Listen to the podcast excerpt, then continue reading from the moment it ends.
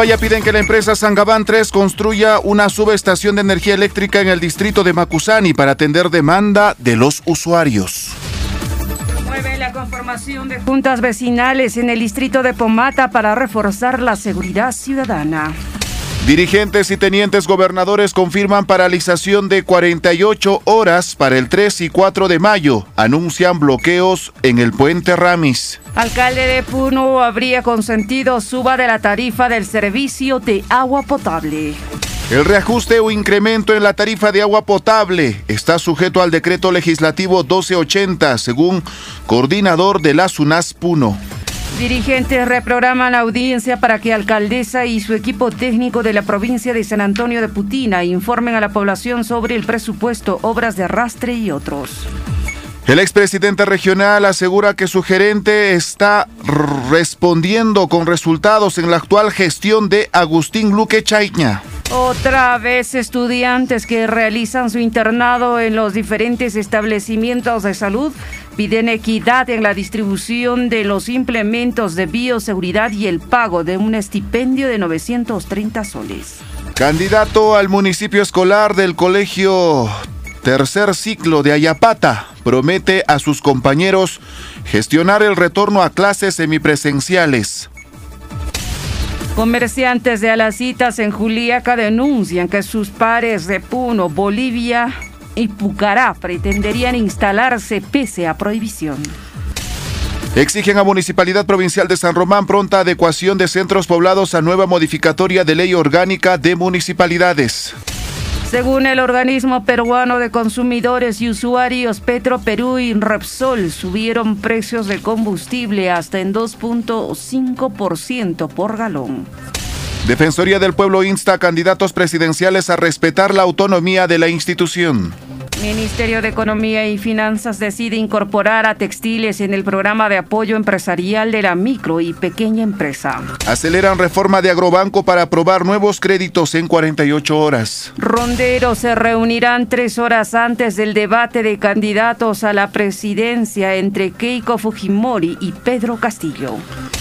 El presidente del Jurado Nacional de Elecciones, Jorge Salas Arenas, confirmó que su institución no organizará ningún debate adicional entre Keiko Fujimori de Fuerza Popular y Pedro Castillo de Perú Libre.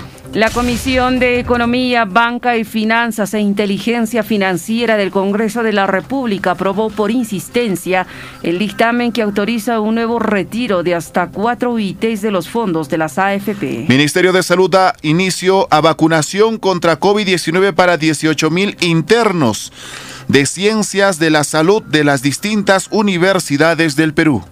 Loreto registra un descenso de más del 80% de nuevos casos de la COVID-19.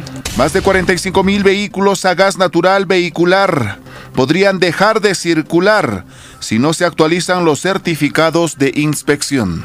El Papa Francisco afirma que beatificación de José Gregorio Hernández traerá esperanza a Venezuela. Contagios de nuevo coronavirus ha registrado la mayor caída desde febrero en Europa pero advierte que persiste la amenaza a nuevos rebrotes. BioNTech se espera tener vacuna para todos los menores de edad dentro de pocas semanas. Siete de cada diez personas en América Latina y el Caribe no tienen acceso a servicios de saneamiento básico. Infectólogo del Hospital Jackson Memorial advierte que la propagación de variante india en Estados Unidos traería muchísimos problemas. Protesta en Colombia contra reforma tributaria deja dos fallecidos, heridos y detenidos. No pudo el Sport Huancayo, perdió este jueves por 2 a 1 ante River Plate de Paraguay en el Estadio Nacional por la fecha 2 del grupo de la Copa Sudamérica.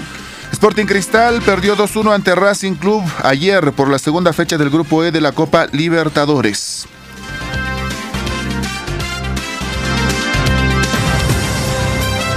Onda Azul Noticias, proponiendo alternativas para el desarrollo de la región.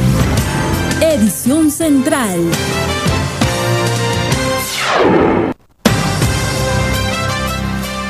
Cinco de la mañana, 07 minutos. ¿Cómo están? A todos nuestros oyentes quienes están en la sintonía de Onda Azul Noticias Comunicación al instante. Alex Arizanca y Patricia Gutiérrez pasan a retirarse después de una ardua labor de Quechua Ninchich Y saludamos a Roger Cáceres y también a Jessica Cáceres. Buenos días. ¿Cómo está? Buenos días, Jaime Calapuja. Buenos días a todos nuestros amigos oyentes que mañana mañana nos acompañan con su grata sintonía a través de los 640 kilohertz, amplitud modulada de Radio Onda Azul. Durante estos días se ha generado cierta preocupación en la ciudad de Puno por el incremento de la tarifa de agua potable. El día de ayer se pronunciaba el representante de la SUNAS en Puno y básicamente daba a conocer por qué se ha dado este incremento, por qué se ha eh, llevado a cabo este reajuste de la tarifa de agua potable y él ha señalado que está sujeto al decreto legislativo 1280. En tanto también eh, Franklin ha eh, conversado con un regidor en la ciudad de Puno y ha precisado que el alcalde de Puno habría consentido la suba de la tarifa del servicio de agua potable.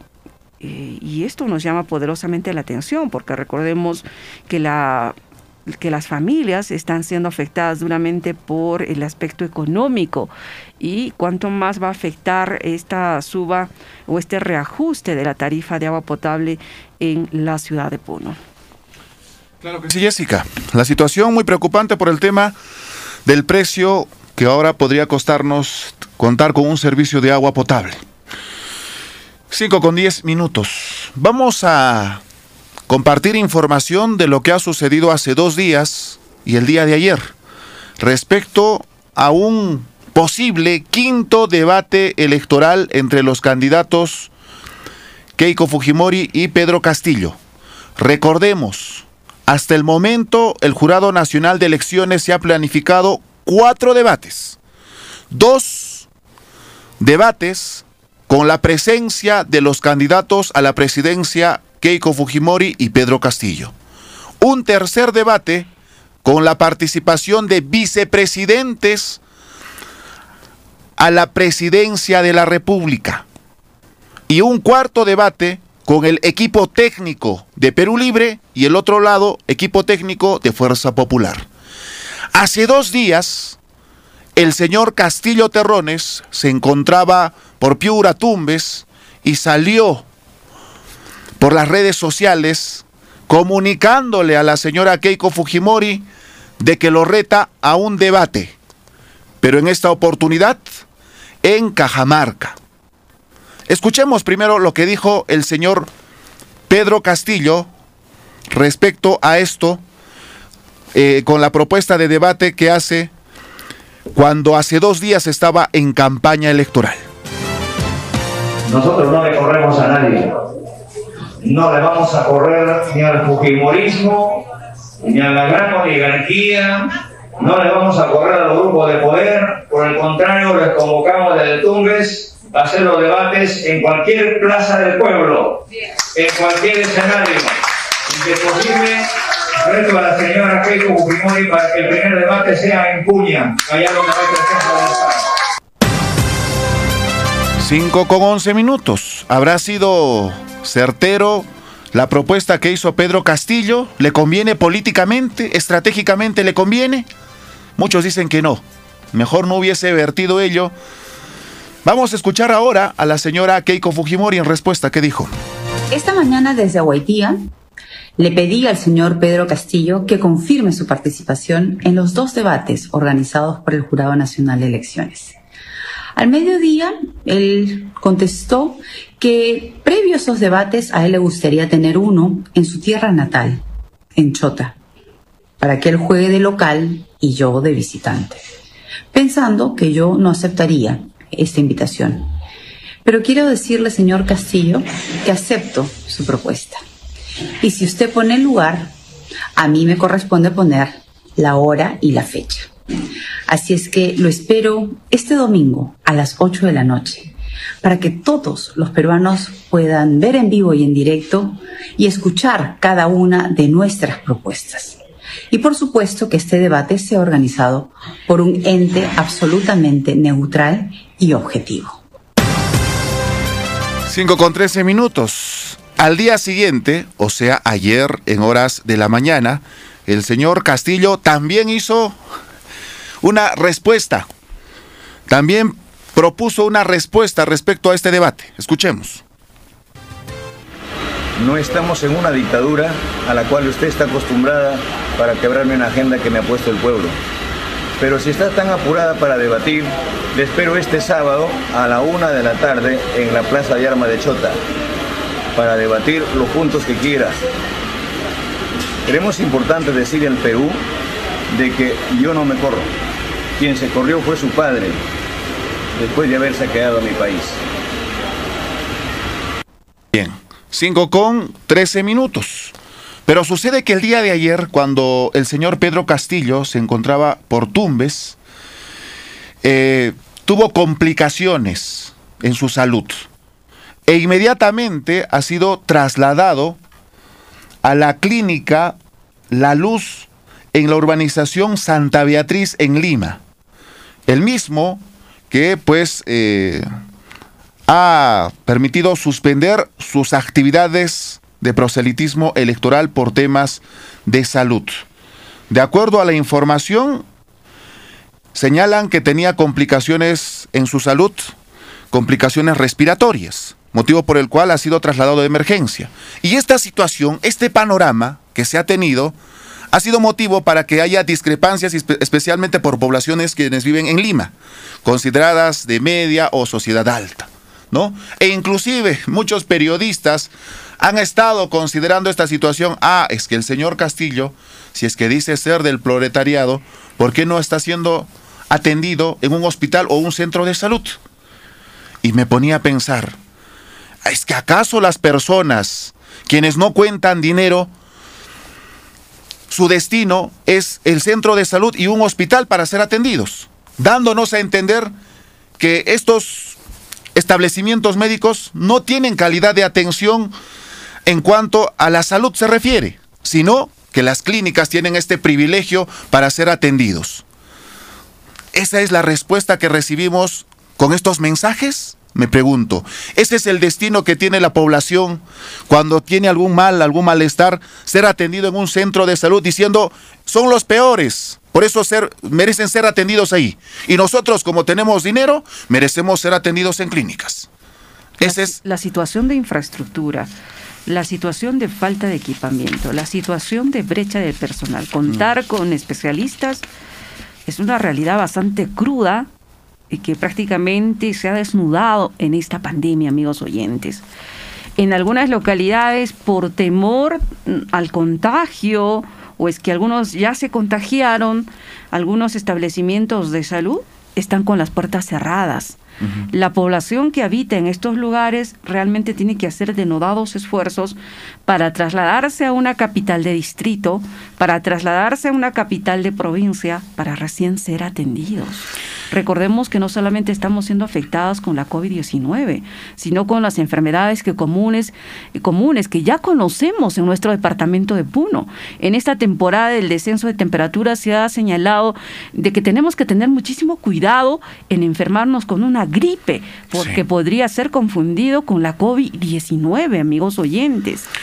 Ahora más Obviamente, hay una responsabilidad por parte del candidato y también podríamos decir por parte de la señora Keiko, porque en las estrategias de campaña que tienen están personas aglomeradas.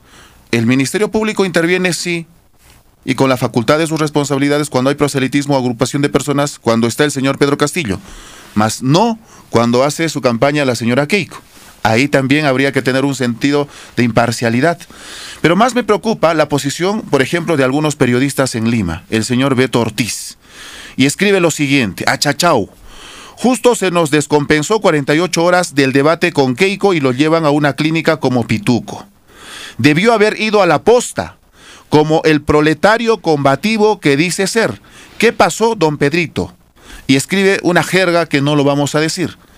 Señor Beto Ortiz, Nuevamente le decimos a usted, usted está marcando las diferencias o clases de sociedad que hay en nuestro país y no tiene que ser ello el motivo de su análisis o el motivo de su afirmación.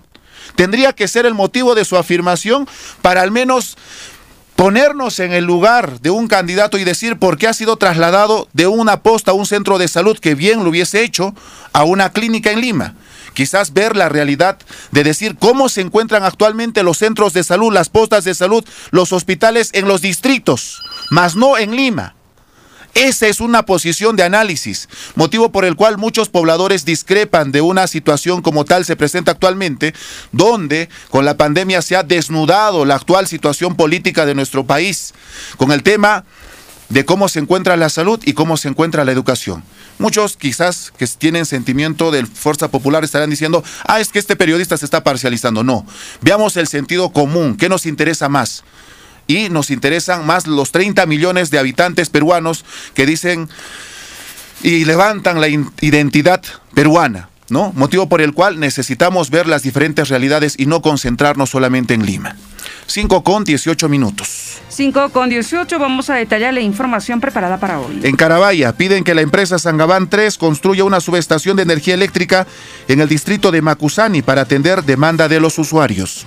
El presidente macroregional de las rondas campesinas de Puno, Pedro Guarzaya, solicitó a, los representantes de la empresa Sangabán 3 la construcción de una subestación de energía eléctrica en el distrito de Macusani con el propósito de atender la demanda de los usuarios. Señaló a través de Onda Azul que la empresa antes mencionada pretende instalar una subestación, pero en la provincia de Azángaro.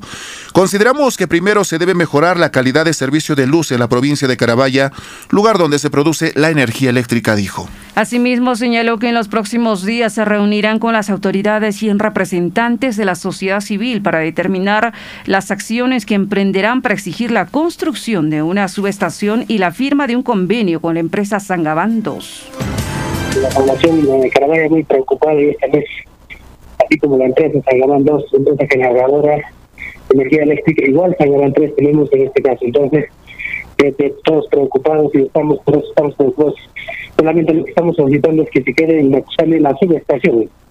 Y ahorita ya, ya vienen seguramente a trabajando y direccionando seguramente otra vez para, para la provincia de Azángara. En este caso solicitamos a la empresa Sangamán 3 que si quieren Macusán y Carabaya la subestación porque nosotros como productores de energía de nuestros recursos hídricos pues eh, las turbinas de energías eléctricas de Sangamán 2 igual así mismo pasar igual que Sangamán 3 entonces nosotros solicitamos la especificidad de unas instituciones aquí en Carabaya y asimismo queremos solicitamos una firma, una firma de marco convenio con la empresa San Leandros que el pueblo requiere de la mañana con 21 minutos. Esperemos que los representantes de la empresa Sangamán 3 realmente atiendan a estas autoridades políticas. Ellos básicamente piden la construcción de una subestación de energía eléctrica en el distrito de Macusani para poder atender pues eh, la situación difícil que están eh, sopesando en cuanto al servicio de energía eléctrica también en esta localidad. Claro. 5 con 21. Breve pausa, retornamos información en la ciudad de La información no se detiene. La música te acompaña. Onda Azul, tu compañera perfecta.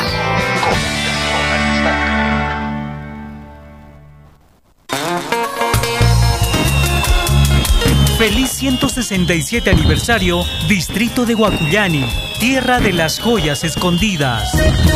Este sábado 1 de mayo, a partir de las 7 de la noche, celebra con nosotros la audición radial por nuestro aniversario, transmitido por Radio Onda Azul y sus redes sociales. Basilio Mendoza Uriarte, alcalde. ¿Pensaste que te habías librado de nosotros? Ahora volvemos más recargados. Con los temas que no te interesan y la música que no te gusta. Porque la juventud es rebeldía y un poco de rebeldía está bien de vez en cuando. Este sábado a las 4 de la tarde regresan Los, Infiltrados. Un programa hecho por jóvenes para jóvenes. ¿Estás listo para salir de la rutina? Y esto se va a controlar.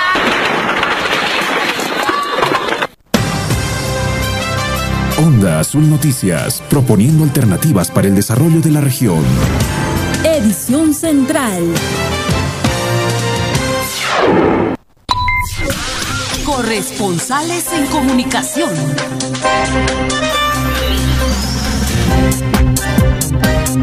Son exactamente 5 de la mañana con 23 minutos. Nos trasladamos hasta Chupa. El señor Valeriano Maldonado. Buenos días, lo escuchamos.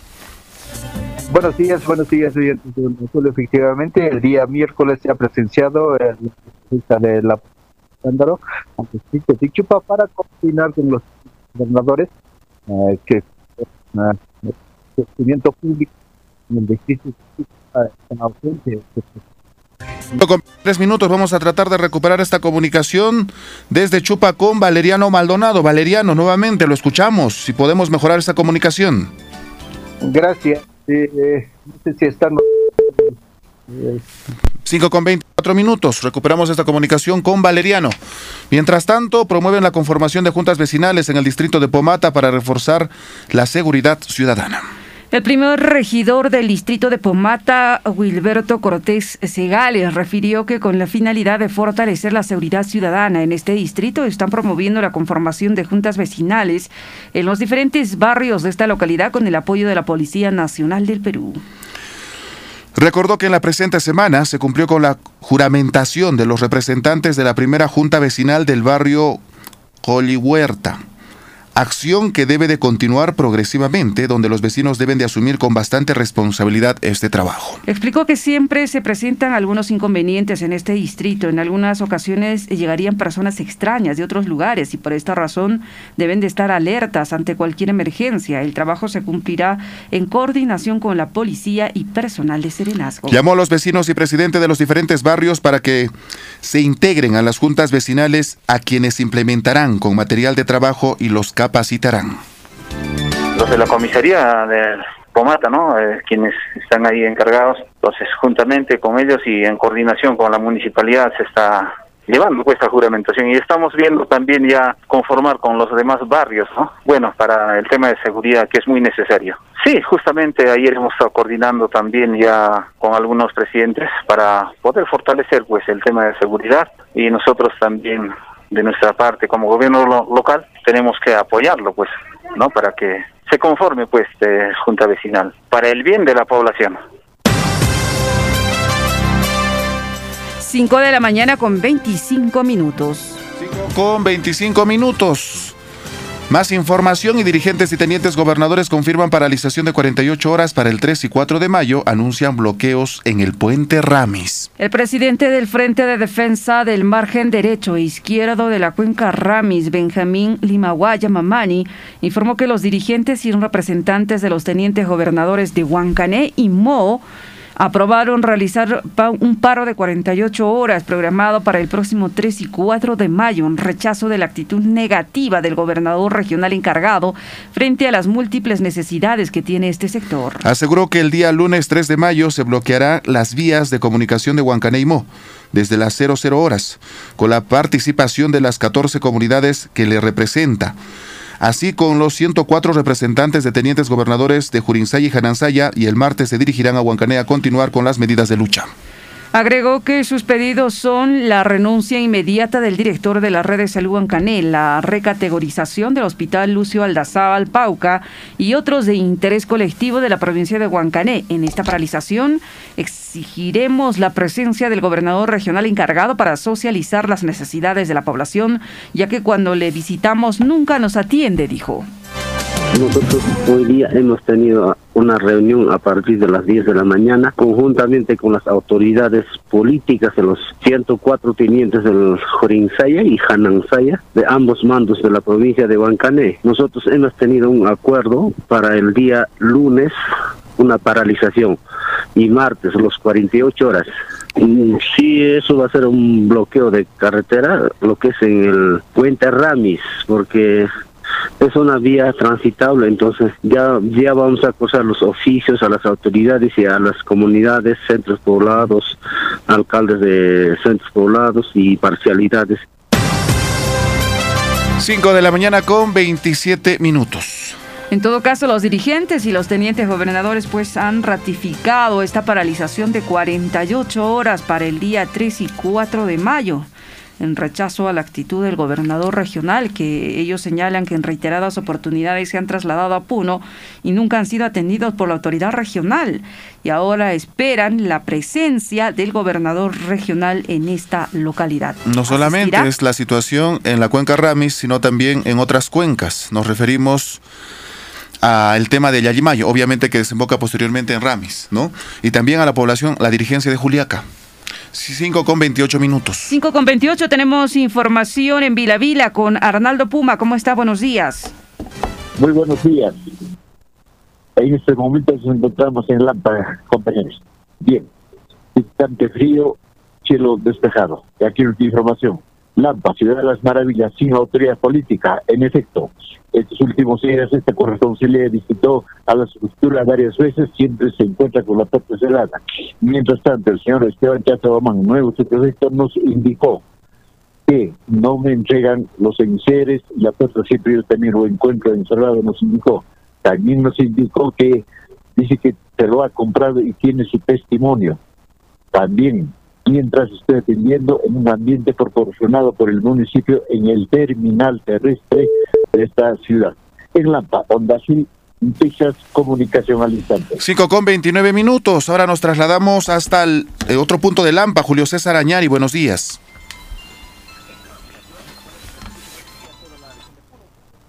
Adelante, Julio, lo estamos escuchando. Adelante. Gracias. Gracias, compañeros. Un buen día a toda la, la región de Puno. Joven incitó a abortar a una menor de edad. Rina Quispe Valero denunció que su menor hija de iniciales NMQ de 15 años había desaparecido desde el pasado 25 del presente mes y que puso la denuncia para que la ayuden a encontrarla.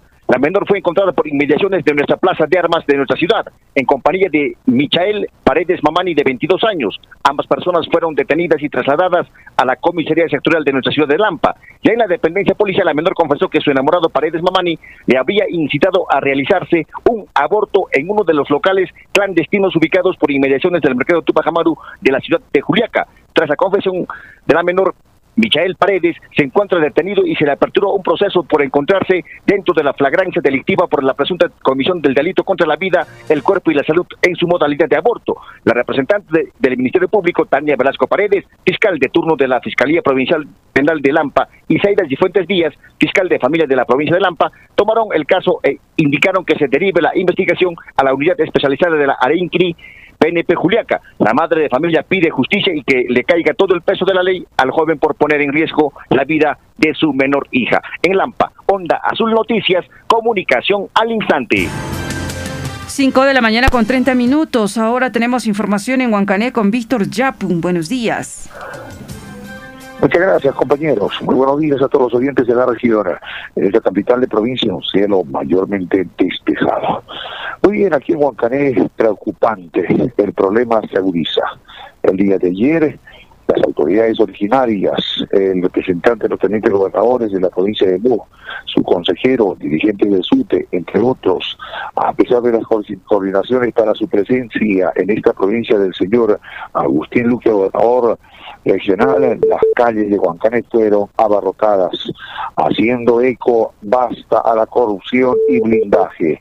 Desde horas de la mañana, el día de ayer, representantes de tenientes gobernadores de la provincia de Mo, el señor Quispe, estuvieron en las calles de Huancané exigiendo la reposición de los trabajadores del centro de salud Mo, cuentan con solamente un mínimo de personal, que manifestaron su malestar. Asimismo, lo propio fortaleció esto el consejero de la misma provincia, el mismo modo las autoridades originarias, el dirigente del SUTE y gremiales de esta capital de provincia también eh, anunciaron paralización preventiva eh, de 48 horas el próximo 3 y 4 de mayo, para lo cual eh, con la misma agenda de reclamo restituir al director Henry Castilla de las redes Huancané, restituir también en la categoría del hospital, esta problemática del director de Redes ha venido creciendo gracias al empuje del mismo gobernador regional al no escuchar el pedido y prontas soluciones a estos problemas, enfatizaron algunos. Asimismo, como momentos después entablaron un diálogo con los virtuales congresistas electos de, eh, como el señor Oscar Sea, Flavio Cruz y Luz del Quispe. Se desarrolló una plenaria del partido, fin, esto en nuestra capital de provincia.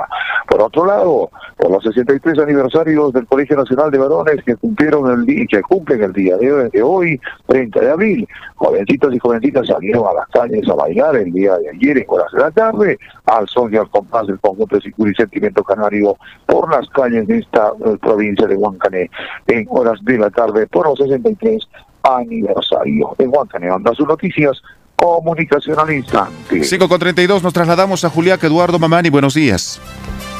Eh, gracias.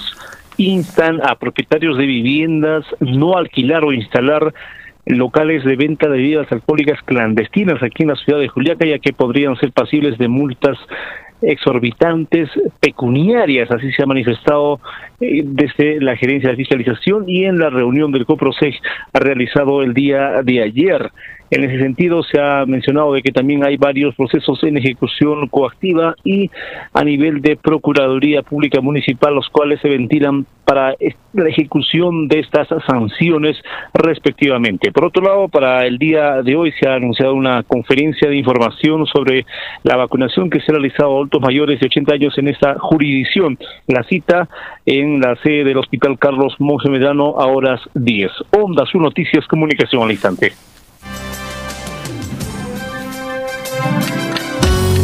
La radio marca los minutos de la vida. La radio, tu mejor compañera.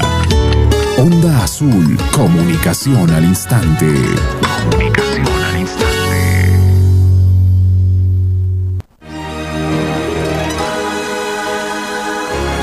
Cuando se desencadena la destrucción de la naturaleza, es muy difícil detenerla.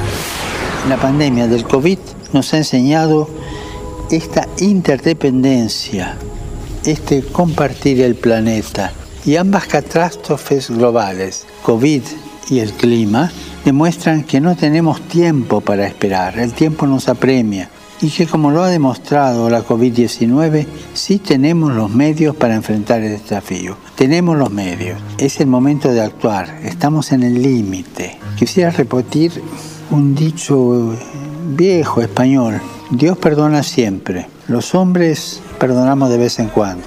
La naturaleza no perdona más. Onda Azul.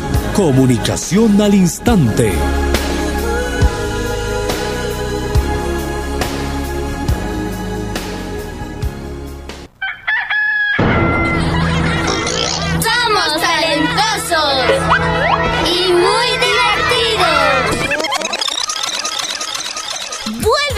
Programa. ¡No te lo pierdas!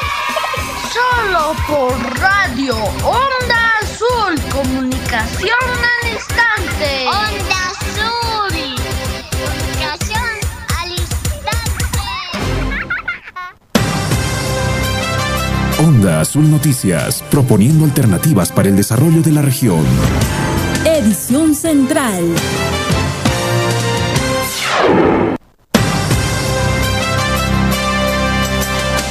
Son exactamente las 5 de la mañana con 36 minutos, 5 con 36 minutos. Dirigentes reprograman audiencia para que alcaldesa y su equipo técnico de la provincia San Antonio de Putina informen a la población sobre el presupuesto, obras de arrastre y otros. El presidente del Frente de Defensa de los Intereses de la provincia de San Antonio de Putina, Antonio Obregón, lamentó que la alcaldesa no haya participado de la audiencia programada para ayer por los más de 34 presidentes de comunidades campesinas, tenientes gobernadores y dirigentes, donde debió explicar detalladamente sobre la inversión del presupuesto del año fiscal 2020.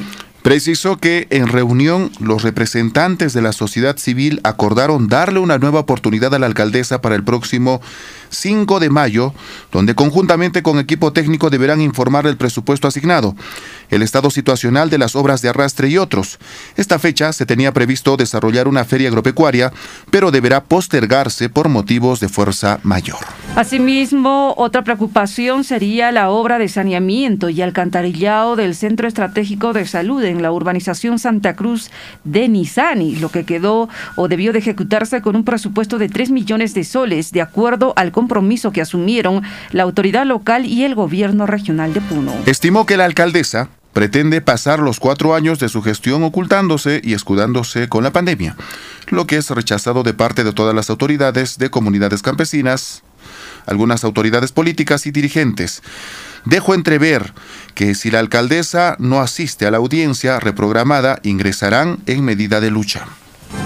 Sí, el día 5 en todo caso están pidiendo la presencia de la autoridad con su equipo técnico y explique el estado situacional de estas obras que tiene la, municipalidad en esta provincia de San Antonio Putina, al cual nosotros, de nosotros también nuestra preocupación es de la obra del saneamiento y acantarillado del Centro Estratégico de Salud y de la urbanización Santa Cruz de Mijani, el cual ha sido pues, compromiso del gobierno regional y juntamente con la alcaldesa, una obra que tiene un costo de 3 millones que iba a ser con una el cual hasta el momento es, es inviable por, eh, por simple razón de que no se han levantado sus observaciones a tiempo. 5 con 38 minutos. Pasando con la alcaldesa de la provincia de San Antonio de Putina se ha comprometido con los dirigentes, los tenientes gobernadores, presidentes de comunidades, en poder llevar a cabo esta audiencia e informar en qué se ha invertido el presupuesto del año fiscal 2020 y la misma que no se ha cumplido, lo que está llamando pues poderosamente la atención y le están dando otra oportunidad para que la alcaldesa se presente y explique a la, a la población por qué no se está cumpliendo con los trabajos de las obras de arrastre que se ha dejado por las ex gestiones municipales. Bien, 5 con 39. En otro tema, expresidente regional asegura que su gerente está respondiendo con resultados en la actual gestión de Agustín Luque Chaiña. Para el expresidente del gobierno regional de Puno, Mauricio Rodríguez, desde el año 2014, Puno ha quedado paralizado en el tiempo. Lamentó que al momento ninguno de los proyectos que heredó en materia de salud, principalmente hospitales, se hayan concretizado con avances significativos. Dijo que esta situación se debe a que no hubo el peso político y la incidencia para exigir al gobierno nacional el financiamiento de proyectos y la ejecución de las mismas. Asimismo, señaló que los grandes problemas internos que hubo al interior del gobierno regional de Puno obstaculizaron la viabilidad y la celeridad de los diversos proyectos de inversión. Consideró que quienes ocupen los cargos de gerencia general deberían de tomar decisiones y exigir a su personal un mayor trabajo y esfuerzo. Dijo que Octavio Manuel Quispe Ramos está respondiendo, es un buen profesional y también ha colaborado en mi gestión, indicó. Los gerentes generales tienen que tomar los riesgos y tomar decisiones y exigir a su gente para que trabaje. Creo que en este momento el doctor eh, Octavio Quispe está tratando de avanzar, ¿no? Eso no lo puedo negar, yo lo conozco, es un buen profesional, ¿no? Y también eh, ha colaborado en mi gestión. Yo le deseo lo mejor. Ojalá que eh, aprieten el acelerador porque el tiempo les va a ganar. 5 con 40 minutos. Ha asumido responsabilidad de gerencia también, ¿no? En la gestión del señor Mauricio Rodríguez y ha destacado su participación. Sin embargo, la población en Juliaca discrepa sobre cómo se viene administrando en cierto punto en el gobierno regional de Puno. 5 con 41 minutos. Noticias de carácter nacional. Según el organismo peruano de consumidores y usuarios, Petro Perú y Repsol subieron precios de combustible hasta en un 2.5% por galón. El organismo peruano de consumidores y usuarios alertó que las empresas petroleras Petroperú y Repsol subieron los precios de los combustibles hasta en un 2.5% por galón, incluidos impuestos. De esta manera, los gasoles y gasolinas alzaron hasta 1.7% por galón, diésel B5 y residuales hasta en un 2.5%. De otro lado, la estatal bajó el GLP apenas en 2.2% por kilo, incluido impuesto. Defensoría del Pueblo insta a candidatos presidenciales a respetar la autonomía de la institución. La Defensoría del Pueblo emitió un comunicado exhortando a los candidatos a la presidencia, Keiko Fujimori y Pedro Castillo, a respetar su autonomía. Asimismo, indicó que no depende de ningún poder del Estado y actúa con total independencia. 5 de la mañana con 42 minutos, Ministerio de Economía y Finanzas decide incorporar a textiles en el programa de apoyo empresarial de la micro y pequeña empresa. Tal como lo adelantó el ministro de la Producción, José Luis Chicoma, ahora el Ministerio de Economía y Finanzas modificó el reglamento operativo del programa de apoyo empresarial a favor de las micro y pequeñas empresas, que ahora incluye cuatro actividades económicas del sector manufactura. Aceleran reforma de Agrobanco para aprobar nuevos créditos en 48 horas. El ministro de Desarrollo Agrario y Riego, Federico Tenorio, llegó hasta el distrito de Curahuasi donde anunció que este año el sector agricultura tiene previsto invertir 180 millones de soles en la ejecución de proyectos de infraestructura de riego en Apurímac. 5 con 43 ronderos se reunirán tres horas antes del debate de candidatos a la presidencia entre Keiko Fujimori y Pedro Castillo. Para mañana sábado, primero de mayo, está previsto el encuentro popular rondero el mismo que se realizará a las 10 de la mañana en la Plaza de Armas de Chota, tres horas antes del debate entre Keiko Fujimori y Pedro Castillo. Así se muestra en una convocatoria publicada por Farid Matuk en su cuenta. La Comisión de Economía, Banca, Finanzas e Inteligencia Financiera del Congreso de la República aprobó por insistencia el dictamen que autoriza un nuevo retiro de hasta cuatro UITs de los fondos de las AFP. No obstante, decidió excluir de la norma la primera disposición complementaria final que permitía a los mayores de 40 años que no aporten hace 5 retirar el 100% de su cuenta individual de capitalización.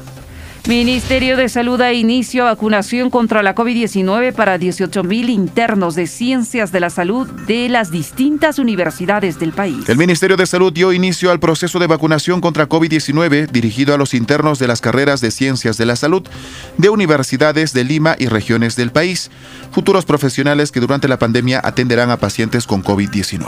5 con 44 Loreto registra un descenso de más del 80% de nuevos casos de la COVID-19. Loreto está en camino de superar la segunda ola de COVID-19 y ahora registra un importante descenso de alrededor 80% en nuevos contagios, reveló su titular de la Dirección Regional de Salud, Carlos Calampa. Más de 45 mil vehículos a gas natural vehicular podrían dejar de circular si no se actualizan los certificados de inspección. En su calidad de administrador del sistema de control de carga de gas natural vehicular, COFIDE, indicó que el Ministerio de Transportes y Comunicaciones ha determinado que no habrá prórroga para actualizar los certificados de inspección de unidades vehiculares. 5 con 45 minutos. 5 con 45. El Papa Francisco afirma que beatificación de José Gregorio Hernández traerá esperanza a Venezuela. El Papa Francisco dirigió un video mensaje al pueblo venezolano con ocasión de la próxima beatificación de José Gregorio Hernández, conocido como el médico de los pobres, en el que afirmó que se trata de una bendición especial de Dios, que invita a revivir Venezuela a través de la solidaridad y la reconciliación. El doctor José Gregorio se nos ofrece a los cristianos y a todas las personas de buena voluntad como ejemplo de creyente discípulo de Cristo, que hizo del Evangelio el criterio de su vida, buscó su vocación, observó los mandamientos, participó cotidianamente en la Eucaristía, dedicó tiempo a la oración y creyó en la vida eterna. Es un modelo de santidad comprometida con la defensa de la vida, con los desafíos de la historia y particularmente como paradigma de servicio al prójimo, como un buen samaritano sin excluir a nadie es un hombre de servicio universal. 5 con 46 contagios de nuevo coronavirus ha registrado la mayor caída desde febrero en Europa, pero advierte que persiste la amenaza a nuevos rebrotes. Por primera vez en dos meses, los nuevos casos cayeron de forma significativa la semana pasada. Sin embargo, las tasas de contagio por toda Europa permanecen muy altas, afirmó en una rueda de prensa el director de la Organización Mundial de la Salud de Europa, Hans Kluck. BioNTech espera tener vacuna para todos los menores de edad dentro de pocas semanas. La vacuna contra COVID-19 del laboratorio alemán BioNTech, desarrollada conjuntamente con la farmacéutica estadounidense Pfizer, estará disponible para todos los menores de más de seis meses desde el próximo otoño, adelantó este jueves el semanario Der Spiegel. Siete de cada diez personas en América Latina y el Caribe no tienen acceso a servicios de saneamiento. En América Latina y el Caribe, el 69% de la población aún no tienen acceso a servicios de saneamiento adecuados, según una reciente información de la Comisión Económica para América Latina y el Caribe. 5,47 infectólogo del Hospital Jackson Memorial advierte que la propagación de variante india en Estados Unidos traería muchísimos problemas. El médico infectólogo del Hospital Jackson Memorial José González advirtió ayer que la propagación de la variante del coronavirus de la India podría traer muchísimos problemas en Estados Unidos. Protesta en Colombia contra reforma tributaria deja dos muertos, heridos y detenidos. Las protestas de el miércoles pasado en Colombia que llevaron a las calles a decenas de miles de colombianos descontentos con la reforma tributaria presentada por el gobierno al Congreso, dejaron dos fallecidos, 26 detenidos y 44 policías heridos, así como cuantiosos daños materiales. Donde está la radio, ahí está tu música, información y entretenimiento. Onda Azul, comunicación al instante. Comunicación al instante. ¿Cuál será el proceso de vacunación? Se le tomará la temperatura y desinfectará las manos. Se informará sobre la vacuna y consultarán el estado de su salud. Firmará el consentimiento informado. Pasarás por revisión médica para pasar a vacunación. Luego, reposarás en el área de observación del centro de vacunación entre 15 y 30 minutos. Recuerda, la vacunación es gratuita. Pongo el hombro por el Perú. No bajemos la guardia. Dirección Regional de Salud Puno. Galeno. Galeno. Galeno. Te prepara Ingenierías Biomédicas y Sociales, nuestros ingresantes lo confirman. Primera y segunda fase, abril 2021. Usa equipa. En Medicina Humana, Lady Moroco Herrera. Harley Vázquez Guevara. Sheila Chávez Cala. Universidad Católica. Medicina Humana. Yanela Velázquez Ramos. Y muchos ingresantes más. Prepárate. Prepárate con los mejores. Informes en Puno. Edificio Amarillo Parque Pihuiaca. 9 de diciembre frente al Banco de la Nación. Quirón Andino Plaza de Armas. Inicio de nuevo grupo. 3 de mayo. Onda Azul Noticias, proponiendo alternativas para el desarrollo de la región. Edición Central.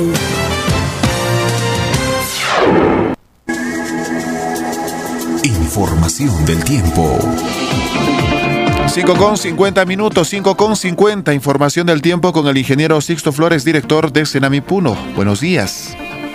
Buenos días, ¿cómo están? Bueno, en estos momentos, cielos despejados.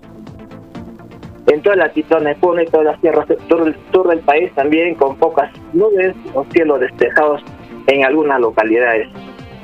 Eh, según pronóstico actualizado el día de hoy y según aviso nacional a partir de esta madrugada entre hoy 30 y mañana 1 de mayo, helada de intensidad moderada, eh, temperaturas eh, esperadas un poco más bajas de lo que se ha tenido hasta, hasta el día de hoy respecto al inicio de la temporada de bajas temperaturas el 15 de abril.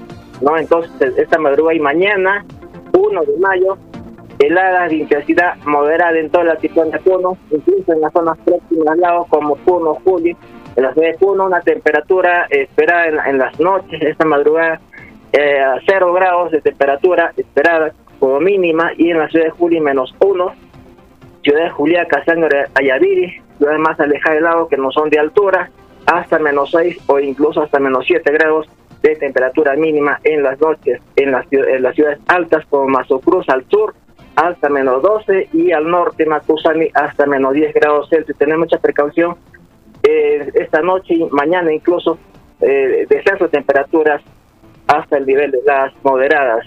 que lo mayormente despejados el día de hoy, temperaturas entre los 14 a 18 grados con alta radiación solar en el día y en las noches heladas de intensidad moderada. Esto con respecto al altiplano de Puno. En la zona de Carabay y Sandia, zona de selva, también hay condiciones de eh, de bajas temperaturas, propia temporada. Esto se inició el 28 de abril en la zona de Carabay Sandia. Del día de hoy, cielos eh, con pocas nubes, variando cielos parcialmente nublados, temperaturas entre 28 a 32 grados Celsius. Es una información de tiempo. Que tenga muy buenos días. 5 con 52 minutos. Información desde Quechua Ninchis. Patricia Gutiérrez, la, la escuchamos.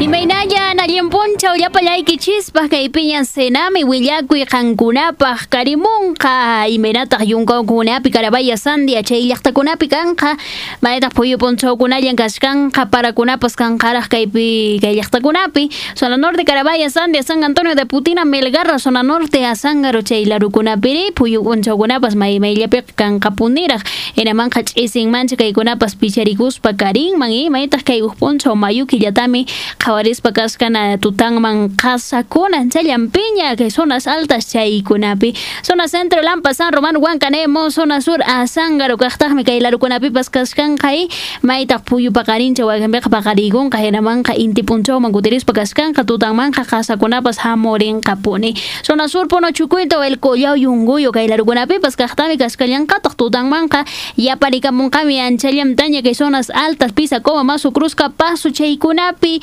qasa tutakunan kamuskan qanchallampiña kaykunami karqa senami willakuykunan punchawpaq 5 de la mañana con 53 minutos. Vamos a continuar con el detalle de más información. 5 con 53 minutos. Respecto al tema del costo de la tarifa del servicio de agua potable. Ojo, atención a las amas de casa y también a quienes asumen responsabilidades en la casa. Eh, el alcalde de Puno habría consentido suba de tarifa del servicio de agua potable. La resolución que dispone el incremento del 3.04% de la tarifa por el servicio de agua potable en la ciudad de Puno no se descarta que haya sido suscrita por el alcalde Martín Ticona Maquera. Como se sabe, la Municipalidad Provincial de Puno es accionista mayoritario de la empresa EMSA Puno. El regidor Richard Tipo Quispe explicó que el alcalde, al ser accionista mayoritario de la empresa municipal de saneamiento, habría autorizado el denominado reajuste tarifario. Ante esta situación, consideró que el burgomaestre está en la obligación de esclarecer esta situación. Nosotros hemos solicitado en reiteradas oportunidades abordar este tema en el Consejo Municipal, pero nunca hubo una respuesta sustentada con documentos. El presidente del directorio de EMSAPUNO se ha presentado para dar un informe superficial sin detalles, indicó.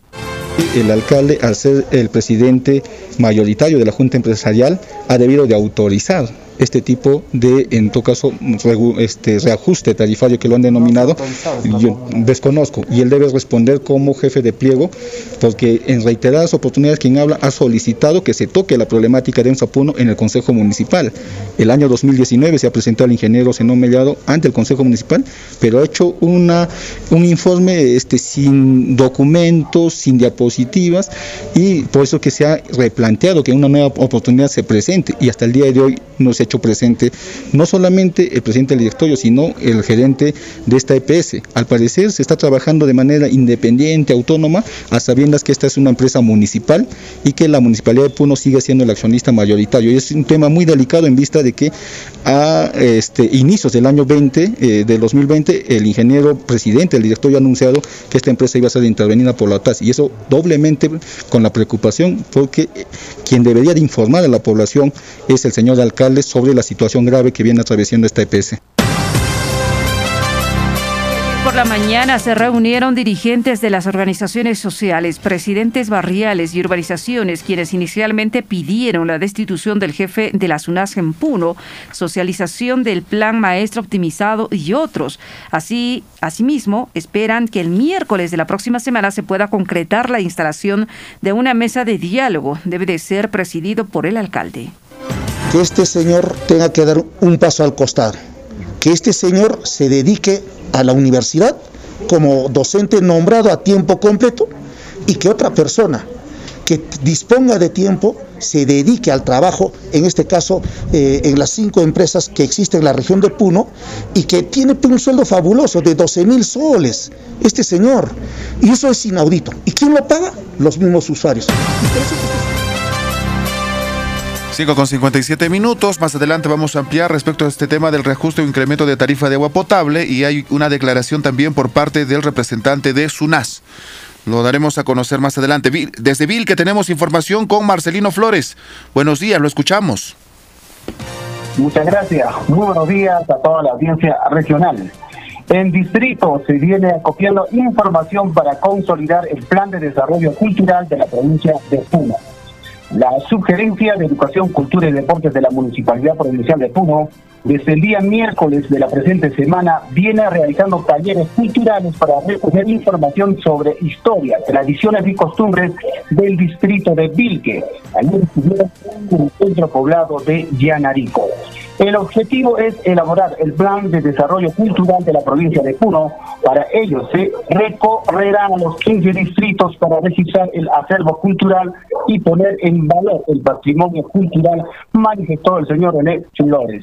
Por su parte, el presidente distrital de Cultura, señor Bernardino Canaza, resaltó la incomparable historia y tradición de Vilque, como la existencia de dos tiempos coloniales.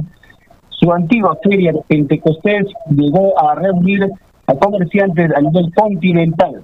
Los restos de la otrora ciudad capital de las Villas, que se encuentra en la cima del cerro San Jerónimo de Uyagachi, Yohoni, Ayavile, y la nutrida manifestación de costumbres y tradiciones del distrito de Lecho. En Noticias, comunicación al instante. 5 de la mañana con 58 minutos de que Nos vamos a trasladar hasta la zona sur. En Ilave tenemos información con Celia Huacasi. ¿Cómo está? Buenos días. Un buen día, Jessica. Un buen día a la amable audiencia intenso frío en la ciudad de Ilave.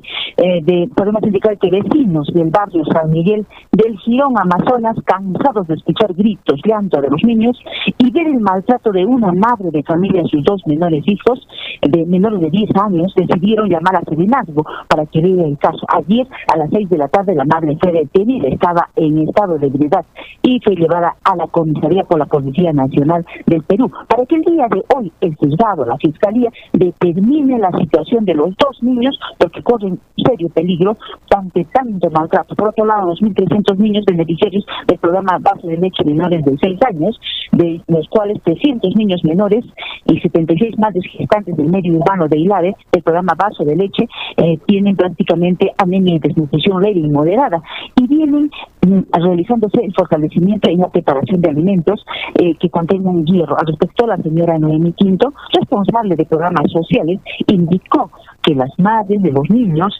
prácticamente deben de preparar los alimentos contenidos en hierro. Ya para ello, las señoritas responsables de nutrición y acompañantes de la Universidad Nacional del Altiplano vienen a realizando el acompañamiento respectivo vía virtual a las madres para que mejoren la alimentación de sus niños y salgan de ese estado de desnutrición y anemia. Onda, sus noticias, comunicación al instante. 5 con 59, ahora nos trasladamos hasta el centro poblado la Rinconada. Jason Mamani con la información. Buenos días. Muchas gracias, muy buenos días a toda la región Puno, eh, Rinconada, a esta hora con cielo parcialmente nublado, con una temperatura de 4 grados. Esta vez la información desde el Centro Poblado Lunar de Oro. El día de ayer, un infortunado minero murió tras el impacto de una piedra en la cabeza Lamentablemente, una vida más se perdió en el centro poblado Lunar de Oro. Desafortunadamente, un minero, eh, cuando se trasladaba desde la zona San Ignacio hacia la dirección de su casa, sin imaginar que sería el fin de su vida, eh, según datos e información, el infortunado varón se dirigía desde el centro de su labor minero, luego de cumplir las labores mineras, cuando repentinamente se habría desprendido piedras desde la parte de arriba, impactando en la parte de la cabeza. Algunos trabajadores eh, hicieron el esfuerzo para trasladarlo hacia la posta de salud para salvarle la vida. Sin embargo, en vano fue el, esfuer el esfuerzo.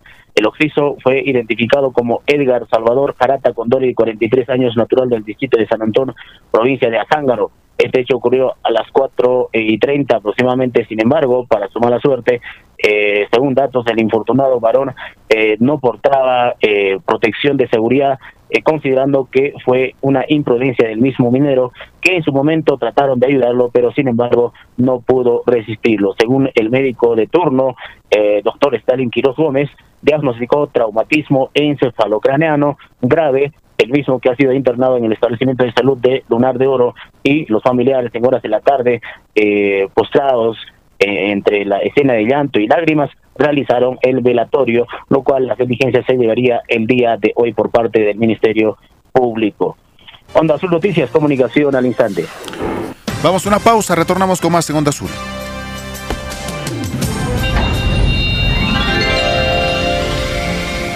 Comienza tu día con una sonrisa y verás lo divertido que es.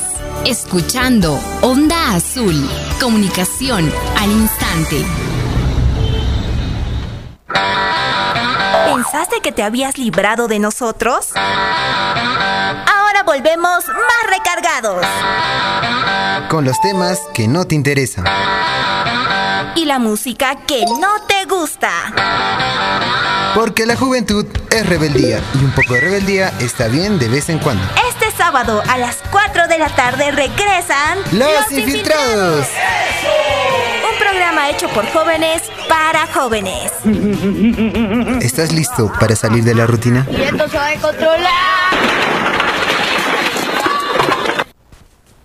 Naturales Baldor este mes promociona las cápsulas de Estroven. ¿Te duele la cabeza? ¿Tienes sueño, cansancio, agotamiento? ¿Te duelen las articulaciones? ¿Ya estás en la etapa de la menopausia, posmenopausia? Las cápsulas de Estroven trae hormonas naturales, sí, trae colágeno hidrolizado, trae calcio marino, recuerda, y contiene ganoderma. Las cápsulas de Estroven totalmente completas, unas cápsulas especiales para usted, señora, que está pasando por dolor de cabeza, bochornos, cansancio, agotamiento, irritabilidad, se siente que no es usted, se siente desesperada, agobiada, con sudoración, con calores. Hoy día, tome Estroven, le duele los huesos, la rodilla, la cadera. Las cápsulas de Estroven, un frasco, 50 soles, 2 por 70, 3 por 100, gratis, su mate, su tendonilax, su frotación y se lleva su pocillo con su tapa totalmente gratis para colocar las ensaladas,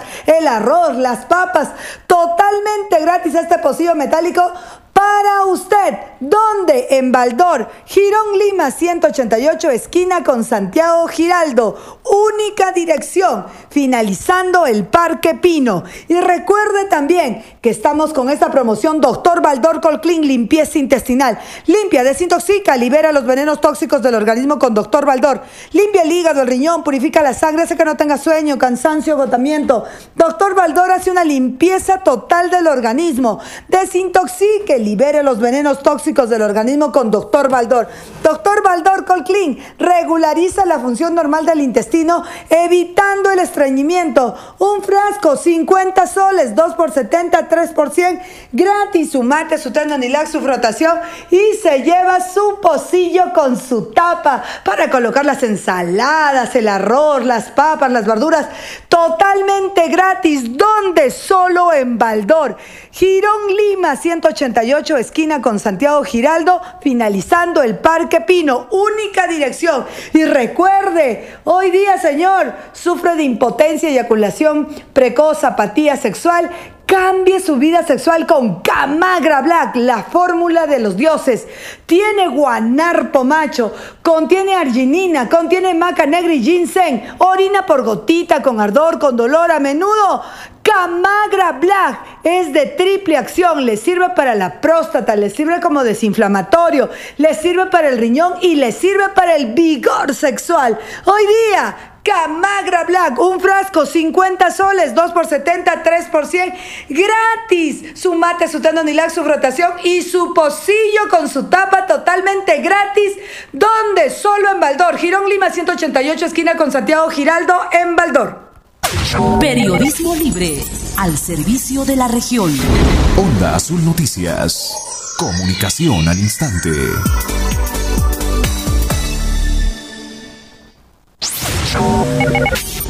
Primeros en la información.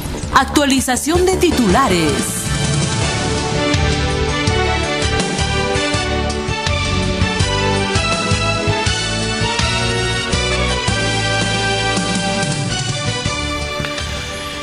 El Jurado Nacional de Elecciones evalúa realizar cuatro debates electorales, dos entre Pedro Castillo y Keiko Fujimori, y adicionalmente uno entre los equipos técnicos de ambos partidos y otro entre los candidatos a vicepresidentes. En tanto, para el día de mañana se prevé otro debate al respecto. Onda Azul pregunta, ¿qué tema se debe priorizar desde el Jurado Nacional de Elecciones para el debate entre Keiko Fujimori y Pedro Castillo?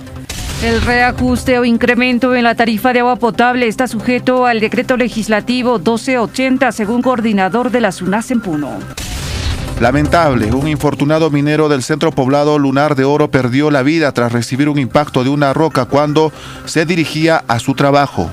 Otra vez estudiantes que realizarán su internado en los diferentes establecimientos de salud piden equidad en la distribución de los implementos de bioseguridad y el pago de un estipendio de 930 soles. Hasta las 00 horas del 29 de abril, la sala situacional COVID-19 informa que en 24 horas fallecieron 8 personas por COVID-19. Candidato al municipio escolar del Colegio 3 Ciclo de Ayapata promete a sus compañeros gestionar el retorno a clases semipresenciales y o presenciales. Vecinos del Girón Amazonas de la ciudad de Ilave llamaron a Serenazgo, quienes detuvieron a una madre de familia que estaba en estado de ebriedad y maltrataba a sus hijos.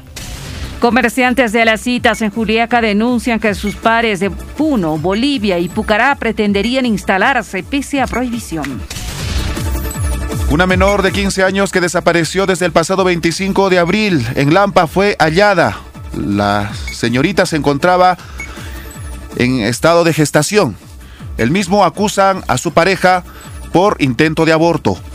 Exigen a Municipalidad Provincial de San Román pronta adecuación de centros poblados a nueva modificatoria de ley orgánica de municipalidades.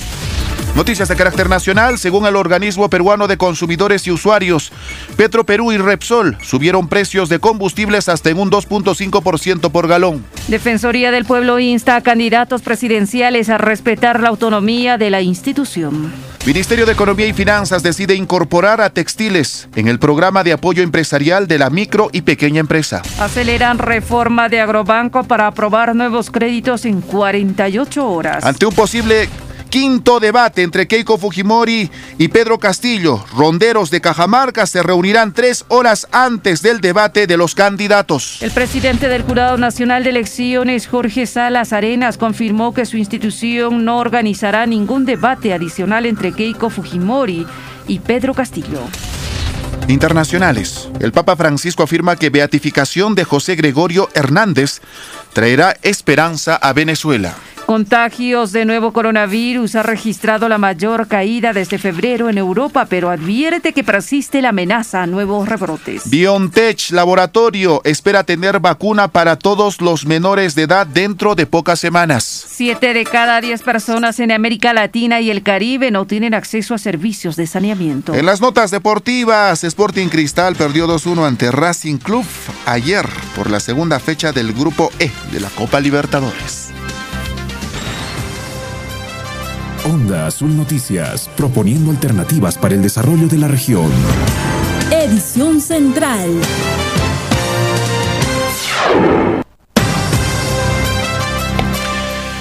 Son exactamente 6 de la mañana con 09 minutos, 6 con 10. Bienvenidos a quienes están en la sintonía de Onda Azul Noticias Comunicación al Instante. Roger Cáceres, muy buenos días. Jessica Cáceres, está haciendo intenso frío a esta hora de la mañana. ¿Cómo está? Buenos días. Buenos días. Jaime Calapuja, buenos días a todos nuestros amigos oyentes. Efectivamente, el SENA me ha dicho que esta semana va a persistir el descenso de temperaturas. Hay que tener muchísimo cuidado. Y además ha señalado que... Eh, ya es propio de la temporada, pues eh, esta situación climatológica que vivimos todos los puneños. Pero no está de más recomendarles que eh, debemos de priorizar a tener una alimentación adecuada, tener mucho cuidado con los protocolos de bioseguridad. Sí. 6 con 11 minutos. Hemos tenido declaraciones por parte de los dos candidatos a la presidencia de la República y todo empezó hace dos días cuando el señor Pedro Castillo se encontraba en el norte del país y retó a la señora Keiko Fujimori a realizar un debate en su natal Cajamarca. Escuchemos primero lo que dijo el señor Castillo hace dos días. Nosotros no le corremos a nadie.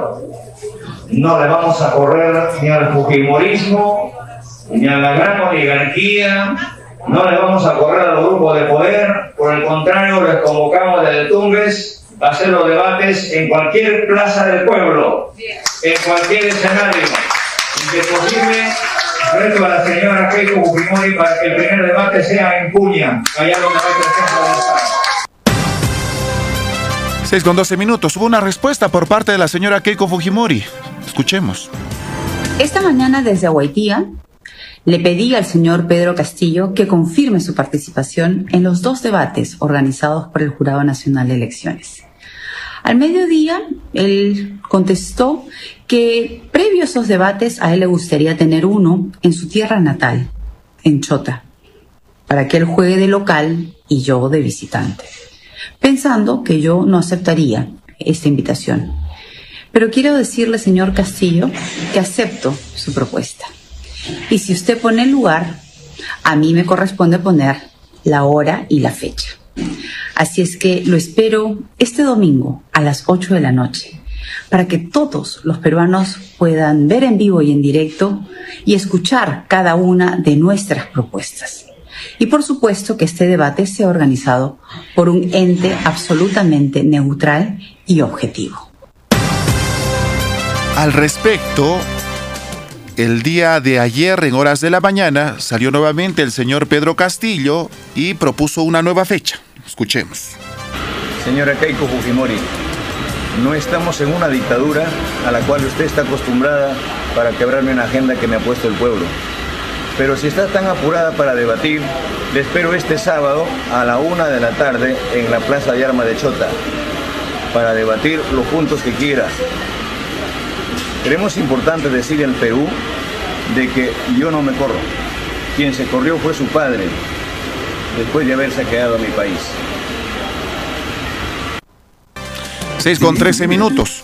Al respecto, salieron los ronderos y señalaron que van a estar reunidos a las 10 de la mañana en la Plaza de Armas de Chota, tres horas antes del debate entre Keiko Fujimori y Pedro Castillo. Y la señora Keiko dijo tendría que estar avalado por un organismo neutral, ¿no es cierto? El Jurado Nacional de Elecciones ayer tuvo una reunión. Ojo, ayer tuvo una reunión con los delegados de Fuerza Popular y de Perú Libre. Y se está planificando cuatro debates electorales. Cuatro. Dos con los candidatos a la presidencia, uno con, eh, un debate, que sería el tercero, eh, con eh, candidatos a la vicepresidencia y el cuarto debate con el equipo técnico de ambos partidos políticos. Sería un quinto debate, si es que se desarrolla mañana, eh, este debate en Cajamarca. Pero el Jurado Nacional de Elecciones dijo, nosotros no vamos a participar respecto a este debate que está planificándose para el día de mañana en Cajamarca. Así es que el Jurado Nacional de Elecciones ha informado que no va a organizar el debate presidencial de mañana sábado si es que así se realiza. En razón a lo siguiente, podría haber algunas dificultades, porque el señor Castillo, ni bien respondió a la señora Keiko Fujimori ayer en horas de la tarde, fue trasladado de emergencia a una clínica en Lima por una situación de salud. 6 de la mañana con 15 minutos. Por ende, nosotros el día de hoy, tomando conocimiento que ya el Jurado Nacional de Elecciones evalúa realizar cuatro debates electorales, dos entre Keiko y Castillo, y adicionalmente una... Eh, uno también entre los equipos técnicos de ambos partidos y otro entre los candidatos a vicepresidentes. Por ende, Onda Azul pregunta, ¿Qué temas debe de priorizar desde el Jurado Nacional de Elecciones para el debate de Keiko Fujimori y Pedro Castillo? Comuníquese con el 351562 el 951 3000 87. 6 con 16 minutos, tenemos la primera comunicación. Buenos días, bienvenido a Onda Azul. ¿Desde dónde te comunicas? ¿Tu nombre? Muchas muchas gracias, Javier, de este Puno, como siempre. Un saludo a ustedes y muy tranquilos, feliz y objetivo con lo que están haciendo. ¿Aló? Sí, lo escuchamos, adelante. Ya, muchas gracias. El tema principal que deben poner principal es los derechos humanos. En este tema de los derechos humanos, la dictadura de Fujimori totalmente ha suprimido.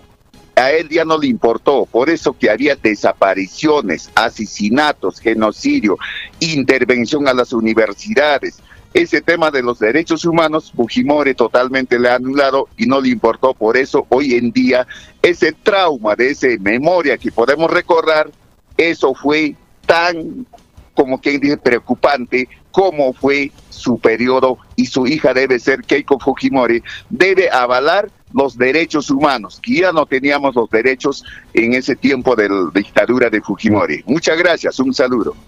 6 con 17, gracias a usted, don Javier. 951-3000-87 al 950-04-1720 o al 3515-62. Tenemos otra comunicación, Jessica. Efectivamente, se comunica el señor Fernando de la ciudad de Puno. ¿Cómo está? Buenos días. Bien, hemos perdido esa comunicación. 6 de la mañana con 17 minutos. Tenemos otra participación. Buenos días, ¿desde dónde te comunicas? Buenos días, señor periodista, desde Puno. Eh, sobre el tema, eh, la verdad es de que la mafia fujimorista está muy desesperada, señor periodista. Lima, Lima ha llenado de carteles. No mm. solamente está en contra del señor Castillo, los canales de televisión y sobre todo los periodistas. Yo felicito a Onda Azul porque es una emisora amplia, democrática. Hablan hasta los fujimoristas libremente, pero ahí en Lima no pueden hablar de sus contrincantes. Asimismo, señor periodista, el Congreso está lleno de, de ex militares, generales, almirantes, que firmaron la acta de sucesión a Montesinos. Y la verdad que la mafia ya ha asegurado a sus congresistas en el Congreso. Y el señor Castillo no ve... Sí, se ha cortado la comunicación. A ver, adelante, lo seguimos escuchando.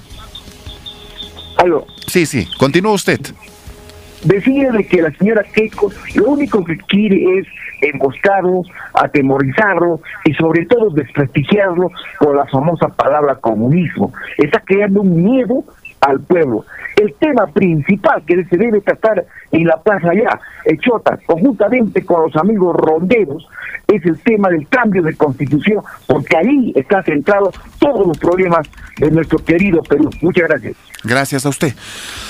6 con 19 minutos. Ojo, recordamos que el día de mañana se está previendo un debate en Cajamarca, pero el Jurado Nacional de Elecciones dijo que no, no va a organizar este debate en Cajamarca. Pero sí hay planificación de otros cuatro debates de otros cuatro debates. 6 con 19 minutos. Es muy importante poder escuchar a nuestros amigos oyentes qué temas básicamente debe considerar el Jurado Nacional de Elecciones mm. para que sean tomadas en cuenta por los candidatos a la presidencia de la República entre Keiko Fujimori y Pedro Castillo. Muchos dicen que se debe priorizar el tema del sector agropecuario, otros dicen que se debe priorizar el tema educación, asimismo el tema salud. 6 de la mañana con 19 minutos. El señor Octavio se comunica desde la ciudad de Puno. ¿Cómo está? Buenos días. Buenos días, señorita periodista. Mi participación referente a la pregunta es, eh, lamentablemente, ¿cómo está coludido la OMPE, el Jurado Nacional de Elecciones, con la señora K? prácticamente la señora Carlos tiene dominado a todas las instituciones estatales, por lo que mañana no va a organizar en Chota. Qué vergüenza. Esa es una desfachatez completa de la señora K. Y desde aquí, pues, eh, llamamos también a los tres eh, electos congresistas que, que tomen también aquí en la ciudad de Puno, tomemos más seriedad en esta situación de la segunda vuelta por decirlo así, mi llamado también es a los dirigentes eh, del superregional, provincial de edad, debemos tomar en cuenta porque nuestro colega eh, Pedro Castillo después debe ser el próximo presidente.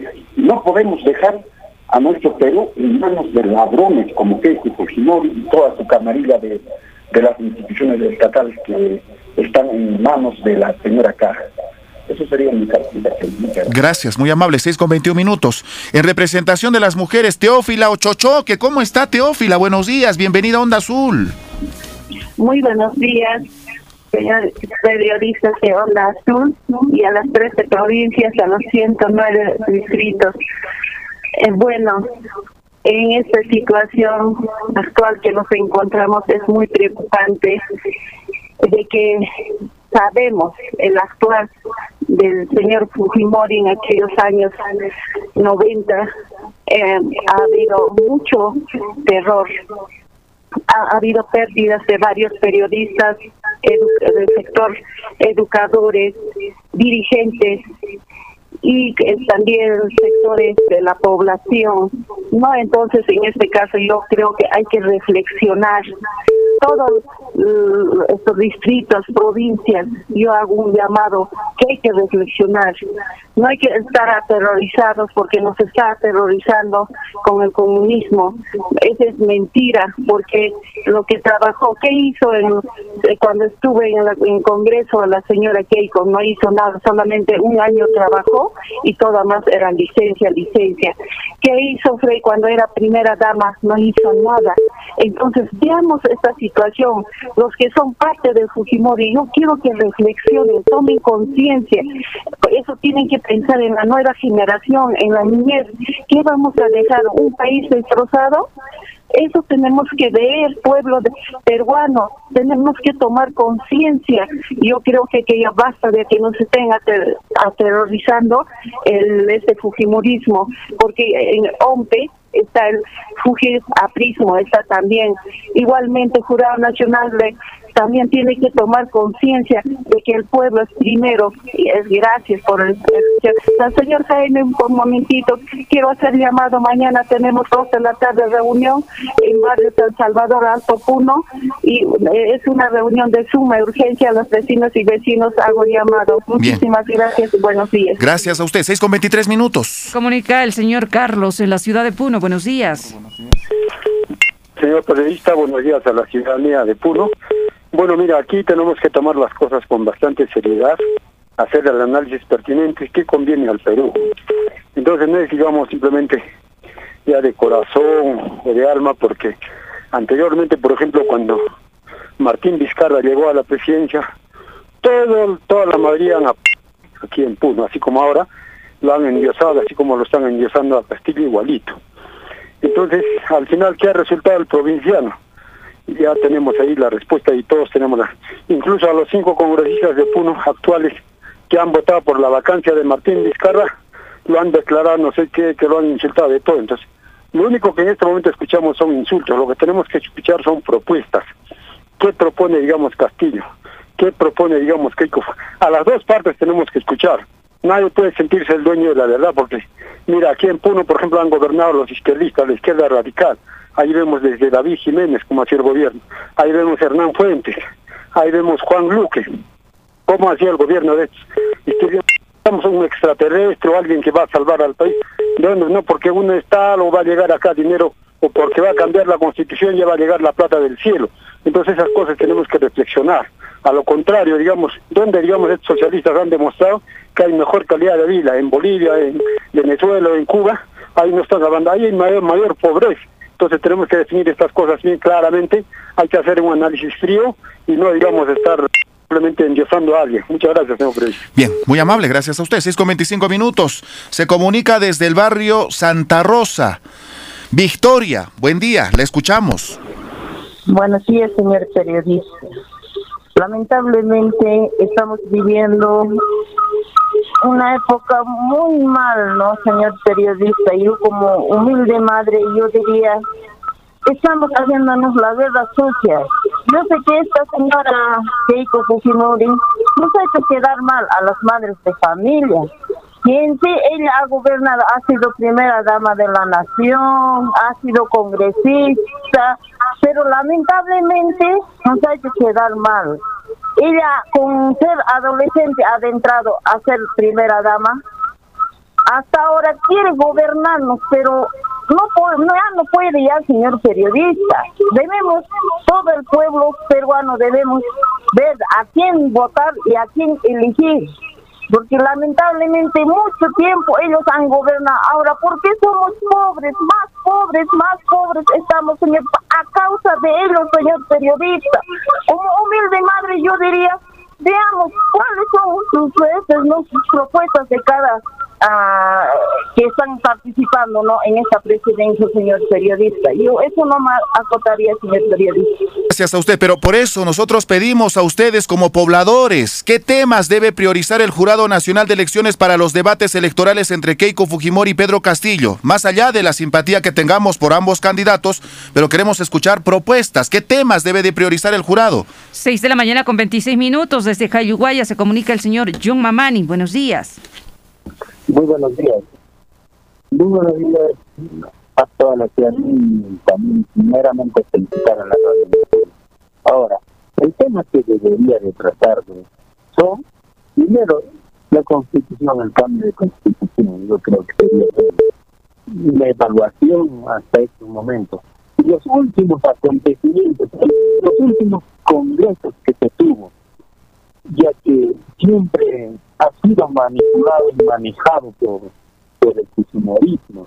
Veamos el anterior congreso cuando ha, ha tenido buena cantidad de congresistas y nosotros, uno ha, ha tenido congresistas fujimoristas y han sido manipulados por la señora uh, fujimorista, ¿no? Keiko Fujimori. Ahora, esas cosas se debe tomar en cuenta. Los últimos acontecimientos y qué hacer para mejorar todo lo que está pasando en este momento. Eso sería bueno, señor periodista. Muchas gracias. Gracias a usted. Luis, desde Puno se comunica. ¿Qué temas debe priorizar el jurado, Luis? Buenos días. buenos días.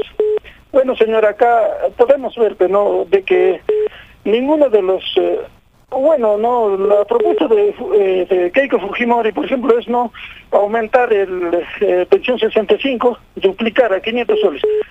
Señor, eso no es propuesta, pues. Entonces, yo creo que la, la señora Keiko no va a proponer nada, pues, porque tampoco no tiene, pues, solamente en esos debates irá a decir, ¿no? Terroristas, rojos, bueno, eso sí, ya, lo conocemos. Mientras tanto, este, el señor Castillo, bueno, tiene sus propuestas, ¿no? Como desactivar la Defensoría del Pueblo, porque no defiende a nadie, es una institución por gusto, así como desactivar este Grupo Lima. Y hay muchos ministerios como la inclusión social, la inclusión de este Ministerio de la Mujer, del deporte, tantas cosas, señor, están por gusto esas instituciones. ¿Qué hacen, señor? Es, es, un elefante blanco, señor. Y yo creo que sería muy bueno que ese señor este Castillo, que desactive, señores ministerios. muy amable, gracias. Pero por favor, concentrémonos. ¿Qué temas? Ustedes son el pueblo. ¿Qué temas podrían sugerir al Jurado Nacional de Elecciones, más allá de sus comentarios entre Pedro Castillo y Keiko Fujimori? ¿Qué temas debemos de sugerir al jurado para que propongan en un debate? 6 con 29 desde Ilave se comunica el señor Domingo. ¿Cómo está? Buenos días. Buenos días, señora periodista, señor periodista.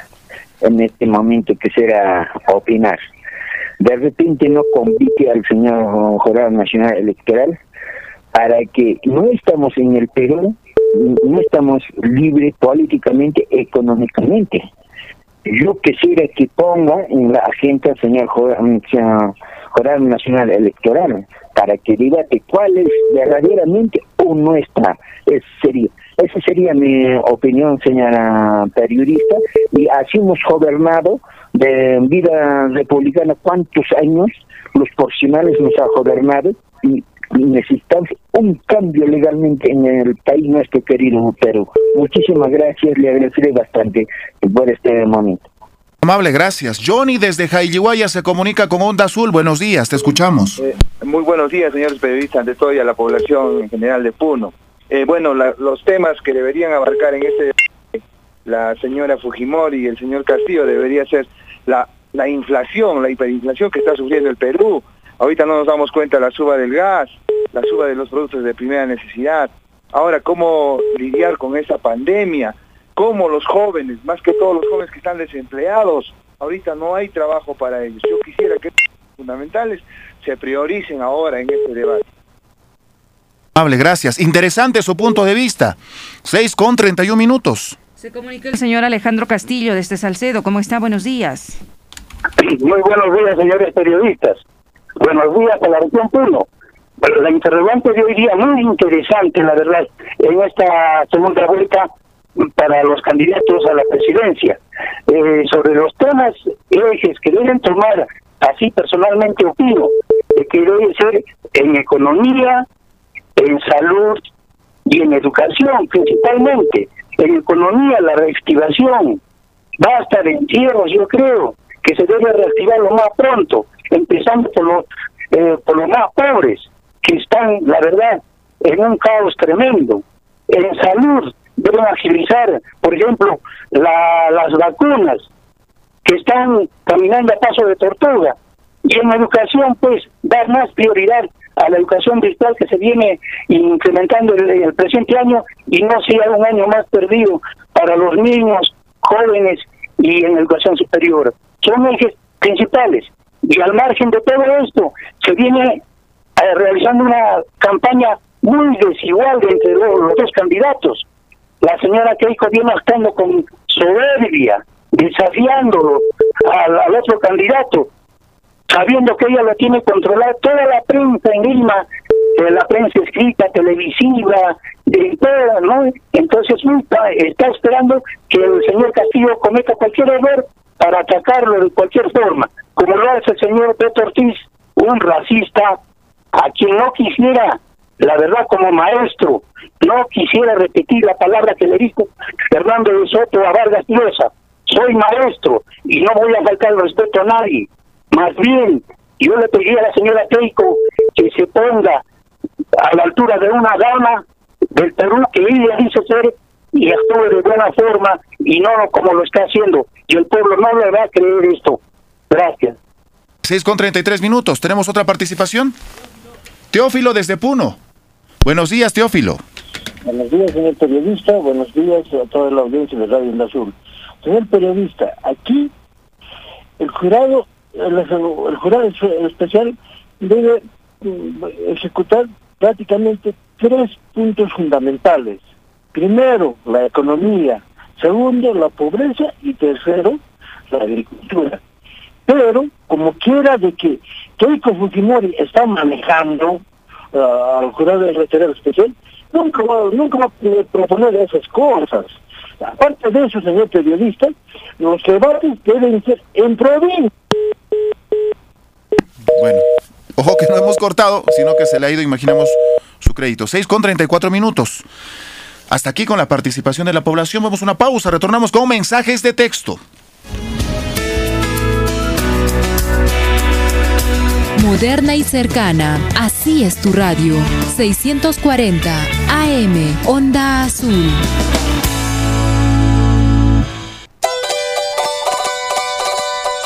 En el distrito de Pichacán y Laraqueri, cuna del Cajelo y Carabotas, estamos celebrando nuestro 167 aniversario. Te invitamos para este primero de mayo a la audición radial a partir de las 6 de la tarde, transmitido por Radio Onda Azul y sus redes sociales. Ingeniero Pedro Erasmo Ramos Coutinho,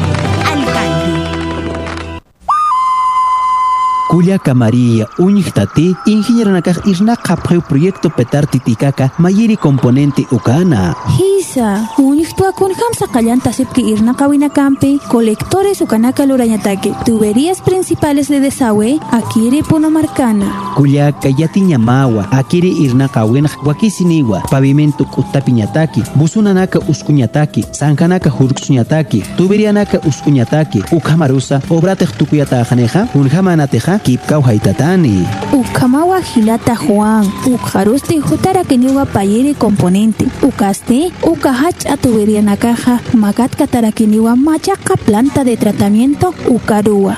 Kusara quizá, akiri proyecto ha wali suyatawa, ukamasti yanapi pañasawa, takpacha irna kawiparo, amta pañani, suma irna kawinakaja, wawana kasatakiwa keparani. Akiristi, proyecto petar titikaka, ukana yatiawipawa. Feliz 167 aniversario Distrito de Ácora, capital del folclore aymara y primer productor de fresas de altura. Este sábado, primero de mayo, desde las 8 de la noche, celebra con nosotros en nuestra audición radial de aniversario, transmitido por Radio Onda Azul y sus redes sociales. Lucio Istaña Ramos, alcalde. Juntos por el desarrollo integral de Ácora.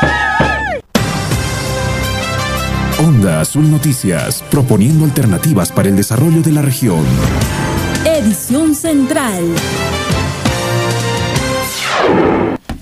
Tú tienes un mensajito.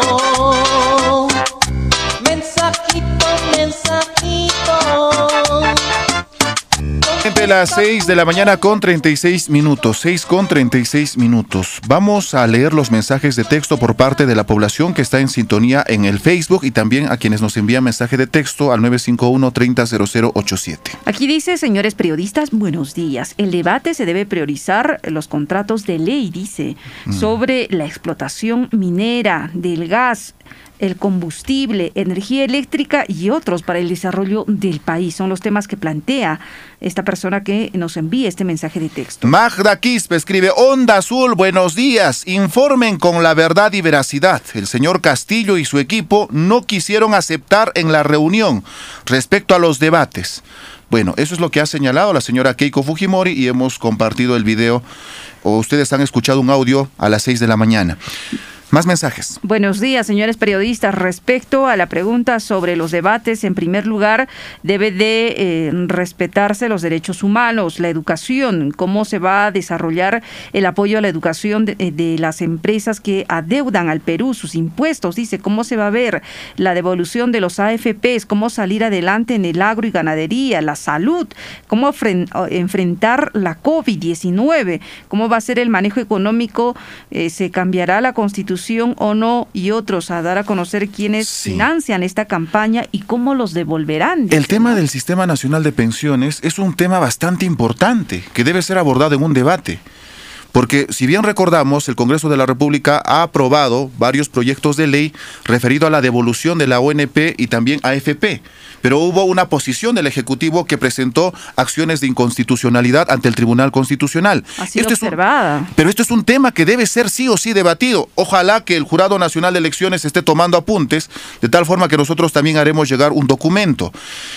Más, eh, más respuestas, Jessica. Más mensajitos. Hola, amigos de Onda Azul. Las principales prioridades de los candidatos debe de ser la educación, salud, el agro y la minería, porque hay mucha gente y también hay mucha contaminación de los ríos, lagos. Atentamente, Omar desde Alto Puno. Rubén Castro, buenos días, Onda Azul. Respecto a la pregunta, lamentable el actuar de la prensa nacional. Segundo, no hay democracia que está pagando ¿Qué está pasando con el Jurado Nacional de Elecciones? Tercero, se debe enfocar en los cinco ejes estratégicos del Plan Bicentenario. Hablando del Plan Bicentenario, interesante punto de vista el último. Gracias Rubén por su sintonía. 6 con 39 minutos. Bueno, vamos a, a priorizar los mensajes de texto donde nos dan a conocer propuestas, sí. más no este, críticas entre ambos candidatos. A ver, vamos a buscar otro. Buenos días, Onda Azul. Mi opinión sería que ambos candidatos deben de exponer qué eh, bien hicieron por el Perú sería bueno también que puedan priorizar el tema sector salud y educación. Quintín escribe en el Facebook, buenos días, Onda Azul, los temas primeramente. Tendrá que ver candidatos respecto al tema salud, educación, economía.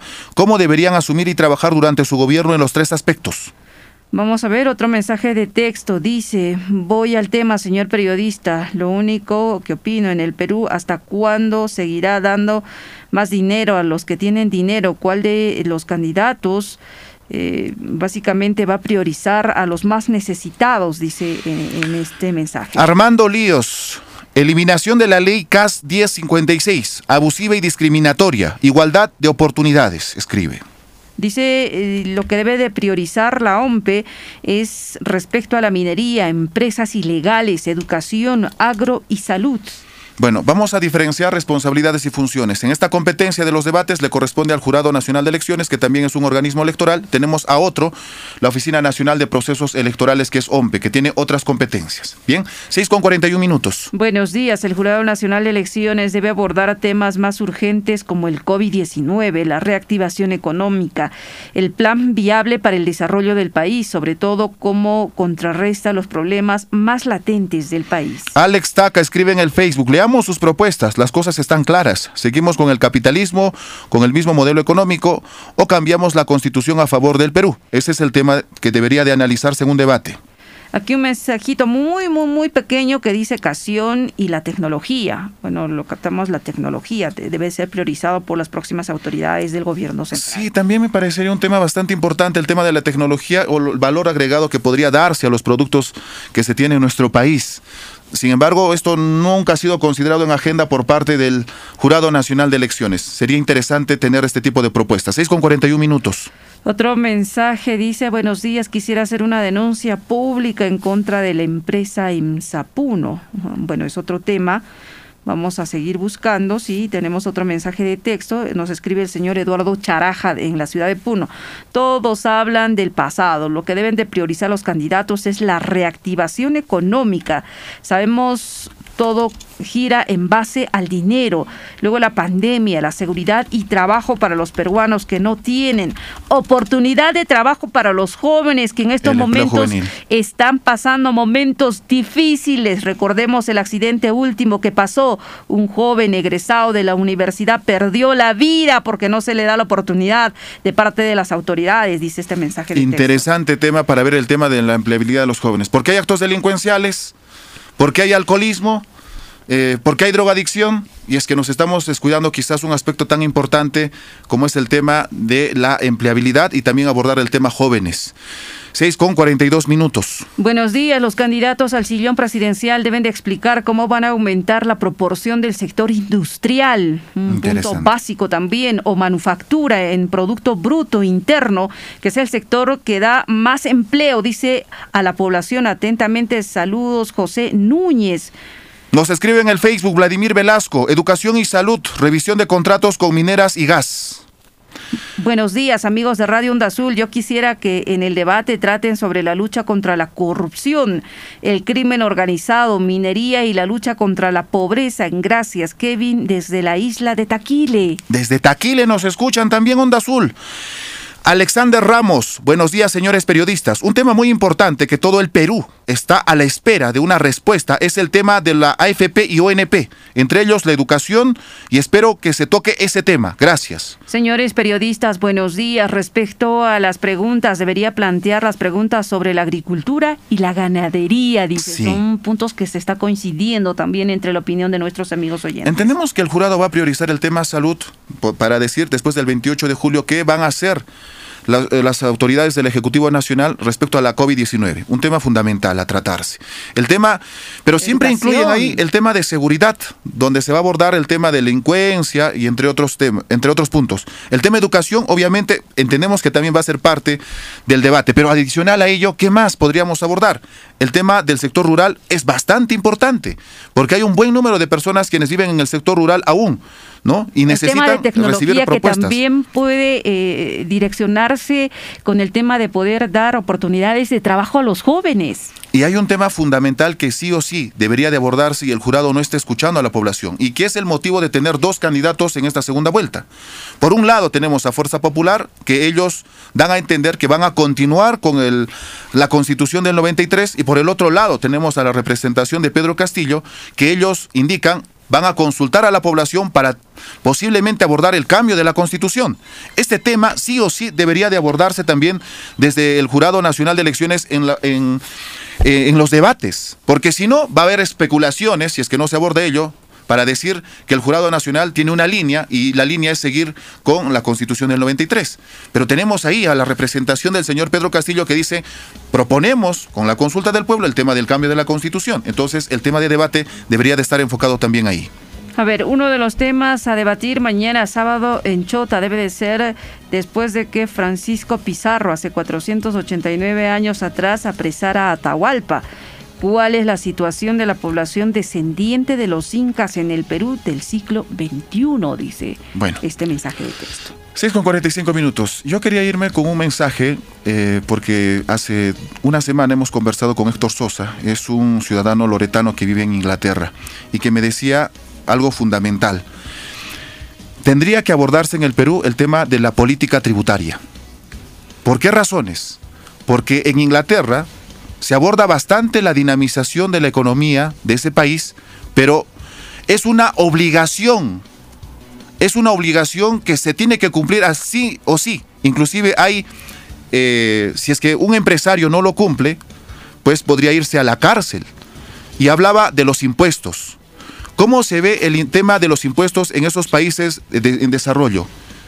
Sí o sí se cobran los impuestos no hay exoneración de impuestos, como en alguna oportunidad se escuchó en el Congreso de la República y que se aprobó lamentablemente y que también se vio en el Tribunal Constitucional. Allá en Estado, eh, perdón, en Inglaterra decía que sí o sí se aborda el tema de los impuestos. Solamente eh, leer este, este tema. Hay cosas que pasan, eso es lo que me escribe, ¿no? Hay cosas que pasan en nuestro país que no se logran entender. Por ejemplo, aquí en Inglaterra, las empresas que tienen casas de apuestas, casinos y máquinas de juegos para adultos tributan con el 40% de impuestos y bajo reglas establecidas de que si entras a jugar en una máquina, la máquina puede retener el 30% del dinero y jugado. El resto, de alguna manera, retorna a los ludópatas, porque es una actividad superflua, no esencial. En cambio, en el Perú, el Congreso de la República, gobernado por 73 congresistas fujimoristas, nos refería a la anterior, sacaron una ley donde exoneran de cualquier pago de impuestos a estas casas de juegos y apuestas. Esto desde ya es un acto de corrupción que ningún país de Europa pueden entenderlo, exonerar de impuestos a las casas de juegos y casinos. Sería muy importante, porque hemos visto, sí, el actuar de congresistas en anteriores gestiones sobre este tema de ser muy suavecitos con estas grandes empresas respecto al tema de la política tributaria. Así es que eso es un tema también que sí o sí debería de ser considerado en un debate electoral. Esperemos que las propuestas que están alcanzando nuestros amigos oyentes sean tomadas en cuenta por los simpatizantes de estos dos partidos políticos que se van a la segunda vuelta, quienes eh, prácticamente deberían de priorizar estos temas en bien del desarrollo de nuestro país y la región de Puno y las otras regiones. 6 con 47 minutos, Jessica. Cerramos este tema ahí. Sí, vamos a cerrar este tema. Eh, tenemos información con Franklin Alejo. Buenos días la mañana vamos a conversar con el presidente del Frente de Organizaciones Populares, el señor Amador eh, Núñez. A ver, díganos, el día de ayer, eh, ¿cuánto tiempo más se ha prolongado esta reunión con los representantes en Zapuno y qué se ha determinado? ¿Qué, qué conclusión se ha tenido? Eh, bueno, señor presidente, buenos días. Siempre saludar a toda la audiencia de Radio UNASUR y también a toda la familia de Mundo Sí, efectivamente, el día de ayer hemos tenido reunión con los representantes de Zapuno eh, para tratar obviamente eh, esta problemática por el sube de agua, ¿no? Pero obviamente quisiéramos un poquito detallar tal vez esto. Primeramente nos hemos ido al señor alcalde para presentar el documento. El señor alcalde ha llevado este documento básicamente al EMSAPUNO y en nos hemos reunido el día de ayer. En todo caso, hemos quedado claramente eh, que se instale una mesa de trabajo de urgencia realmente porque basta, estamos cansados, que den Chapuno que nos explique que es tal cosa y todo eso, y es más, ¿no? Es la municipalidad y la municipalidad te indica que es lo que es de el Chapuno, el SUNAS, al final de cuentas, disculpa el término, se echan la pelota en otras palabras, y los dirigentes tenemos que estar mirando lo que dicen. Mejor que si sale una mesa de trabajo, que inmediatamente todos que me digan las cosas claras aquí, porque no vamos a permitir lo que es esta suba, lo que es este cuatro, mejor dicho, 3.04% el incremento que está realizado y eso es eh, prácticamente preocupante en esta temporada en pandemia. Prácticamente, ¿cuándo se debe conformar esta mesa de trabajo? Por eso le hemos dado la última, eh, ¿no? Eh, prácticamente hasta el día miércoles, ¿no? El día lunes nosotros estamos ingresando también otro documento y ellos también van a ingresar el documento a la municipalidad porque aquí el, señor alcalde no puede hacer la vista gorda realmente. Aquí es directo responsable como accionista mayoritaria, conocemos, ¿no? De la municipalidad del señor Martín Ticona, en todo caso tiene que ser responsable también, ¿no? de no concretar esta mesa de trabajo. Y bueno, obviamente nosotros eh, no somos responsables, ¿no? Si la población sale a las calles, porque no que no se diga que los dirigentes se están instando ni nada, sino que los autoridades lo que están instando, porque hasta el día de hoy no se pronuncia nada del señor alcalde, no dice nada del SUNAS, y prácticamente por esta suba y no es suficiente, prácticamente el EMSAPUNO sugerente va a los medios de comunicación, va a su liderada, por lo tanto, no, no ha sido sensibilizado realmente todo eso. Ya está aplicado ya este incremento del 3, no, sí, obviamente ya se ha aplicado y, la, y nosotros nos hemos manifestado como dirigentes hace 20 días y al respecto la población siempre pareciera que espera, pues no, que les lleguen los recibos. No debemos permitir todo eso, debemos cambiar realmente y ahora más que nunca obviamente la población de, de decir basta. No solamente de EMSA Puno, lo mismo está lo que es de Electro Puno y vamos a consensuar eh, con varios dirigentes realmente. Pero en estos momentos no se pueden ni reunir los dirigentes y eso están aprovechando realmente, señor periodista. Muchas gracias, don Amador. En todo caso, vamos a estar al pendiente de esta mesa de trabajo que se debe concretar este miércoles, el próximo miércoles. Sí, definitivamente. En todo caso, obviamente esperamos que respondan las autoridades. Caso contrario, ellos van a ser responsables que de que la población van a tener que salir a las calles realmente, ¿no? Onda Sur Noticias Comunicación al instante. 6 con 51 minutos. Somos parte de ti. Somos Radio Onda Azul. Comunicación al instante.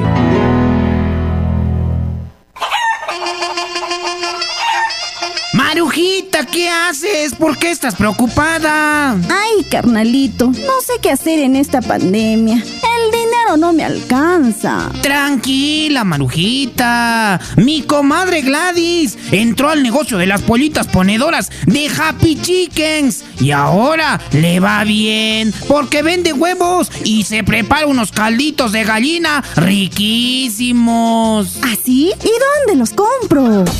En Puno, en el Girón Estrellas 319, donde queda en el barrio Alto Santa Rosa y en Ilave también, en Avenida América 561. Te puedes comunicar a los números 951 75 55 66 y al 950 42 60 33. Ah, y recuerda que estas pollitas están aclimatadas a la sierra. Ve y aprovecha esta oportunidad.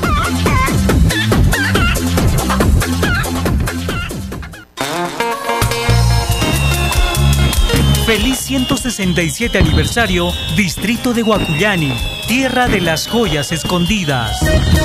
Este sábado 1 de mayo, a partir de las 7 de la noche, celebra con nosotros la audición radial por nuestro aniversario, transmitido por Radio Onda Azul y sus redes sociales. Basilio Mendoza Uriarte, alcalde. Hablan los hinchas, hablan los jugadores, hablan los especialistas. En Onda Azul Noticias presentamos Deportes.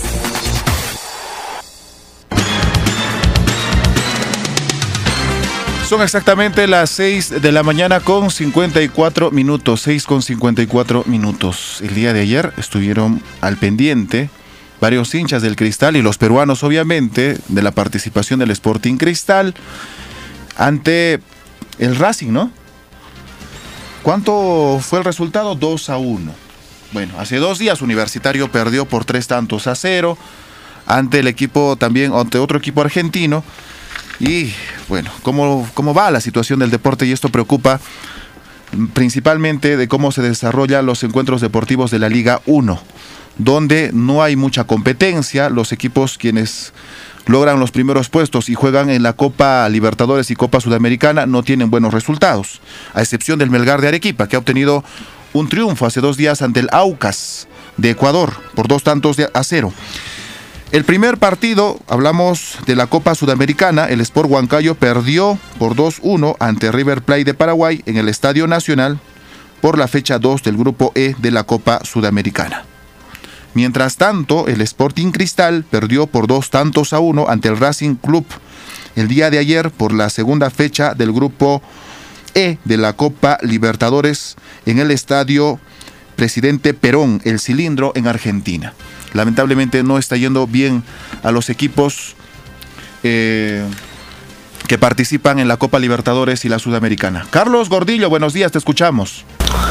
Buenos días, Jaime Calapuja. Bueno, sí, efectivamente, una pena por los equipos peruanos que no pueden consolidar un resultado en los tramos finales, ¿no? Lo propio también ayer el equipo del Sporting Cristal hizo un buen partido, como jugaron como siempre, pero perdieron como siempre también. En esta Copa Libertadores de América, eh, lamentablemente los dos equipos, tanto Universitario como el Sporting Cristal, están pues en el sótano en la tabla de ubicaciones. Los goles convertidos para el equipo del Sporting Cristal fueron por intermedio de Christopher González, ¿no? Y para el Racing, eh, Juan Cáceres apareció y Tomás Chancalay con un golpe de cabeza que ha sellado la victoria. Tuvo la posibilidad de repente de empatar o remontar este resultado, pero no le fue de repente el tiempo necesario al Cristal. En el grupo E está prácticamente el cuadro del Sporting Cristal aquí en, Copa Libertadores de América.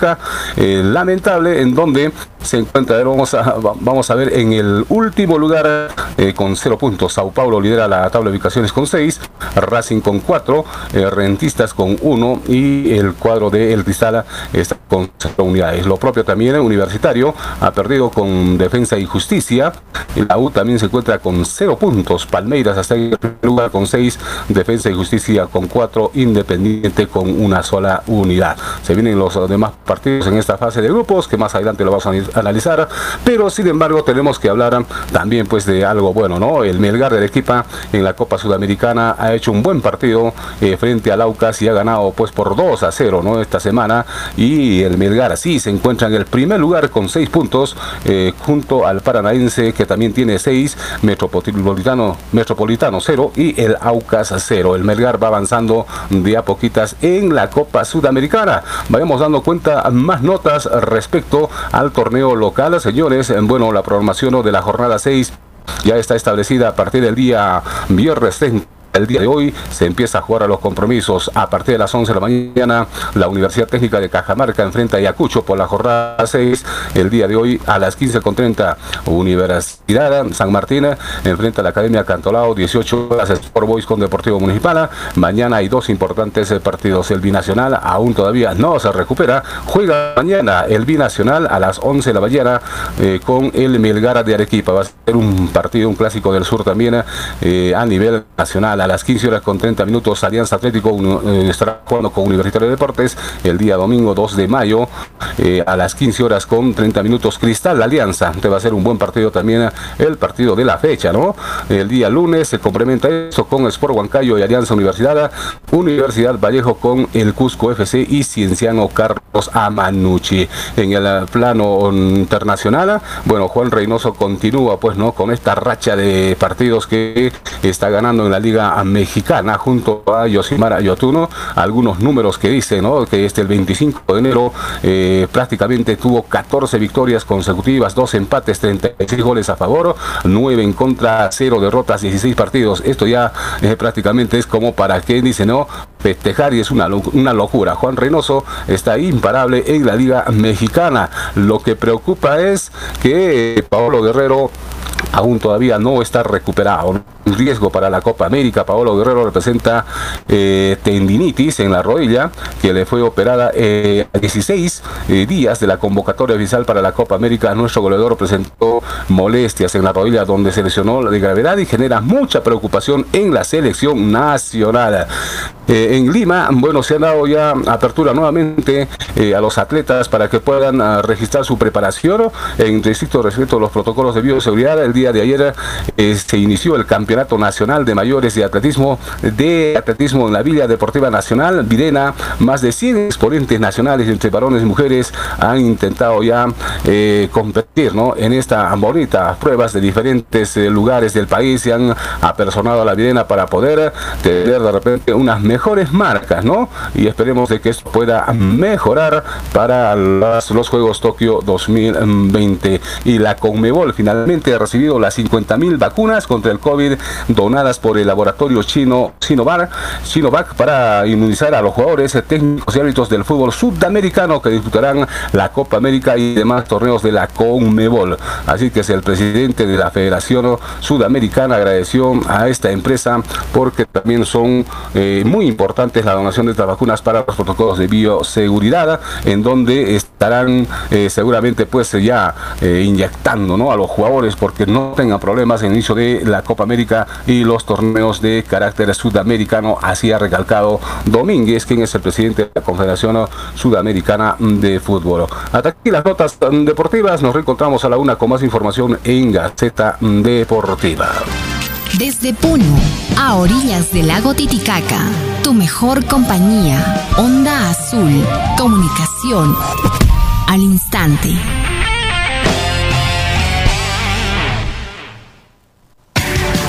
Espacio contratado.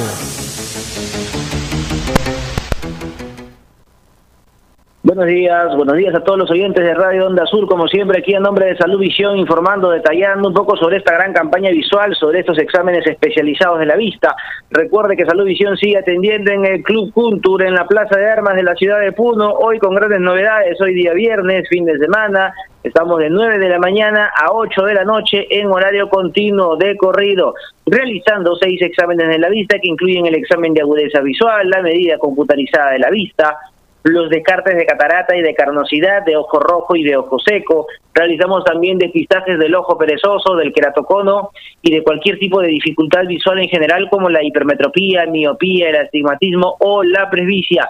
Todos los exámenes que usted acaba de escuchar estos seis exámenes de la vista. Recuerde que le cuesta solo 10 soles, pago único, 10 soles, único pago de eh, de 10 soles para que usted pueda invertirlo en su salud visual y donde eh, usted va a obtener un diagnóstico rápido, certero y conciso. Esta promoción la tenemos de forma permanente a solo 10 soles por los seis exámenes especializados de la vista para que usted pueda acercarse con la familia, con las personas más cercanas, más queridas y aproveche los exámenes especializados de la vista, la atención personalizada y especializada que realiza Salud Visión. Además de ello, en el Club Kuntur, recuerde de que estamos con una gran campaña visual y también la oportunidad de que usted pueda renovar sus lentes de medida a precios sumamente económicos.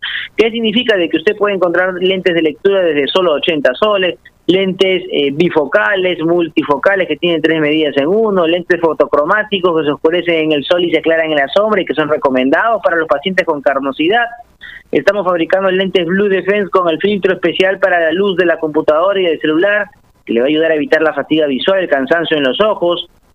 Todo lo que tú necesites para mejorar tu calidad visual lo puedes encontrar con Salud Visión. Recuerda en el Club Cultura, en la misma Plaza de Armas, hoy día viernes, prácticamente fin de semana, de 9 de la mañana a 8 de la noche realizando estos seis exámenes especializados de la vista a solo un costo social de 10 soles y con descuentos en lentes de medida, porque todo el servicio de óptica está con el 50% de descuento. Todos los lentes de medida lo encuentras a mitad de precio en el Club Culture, mencionando obviamente que nos has escuchado en Radio Onda Azul. Además de ello, te estamos obsequiando lentes de sol con protección V400 para todos los pacientes que pasen su consulta integral de la vista el día de hoy viernes de 9 de la mañana a 8 de la noche. Así que acércate con la familia al Club Culture en la Plaza de Armas de la ciudad de Puno y hazte ver los ojitos con salud visión. No dejes para mañana lo que puedes hacer hoy. Aprovecha las promociones, el regalo de los lentes de sol con protección V400 por tu consulta, la consulta integral de la vista solo 10 soles y todo en,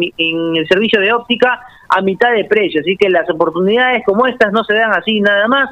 Cuida tus ojos, cuida tu salud, cuida tu vida, obviamente con Salud Visión, acercándote al Club Culture. Ahí te esperamos.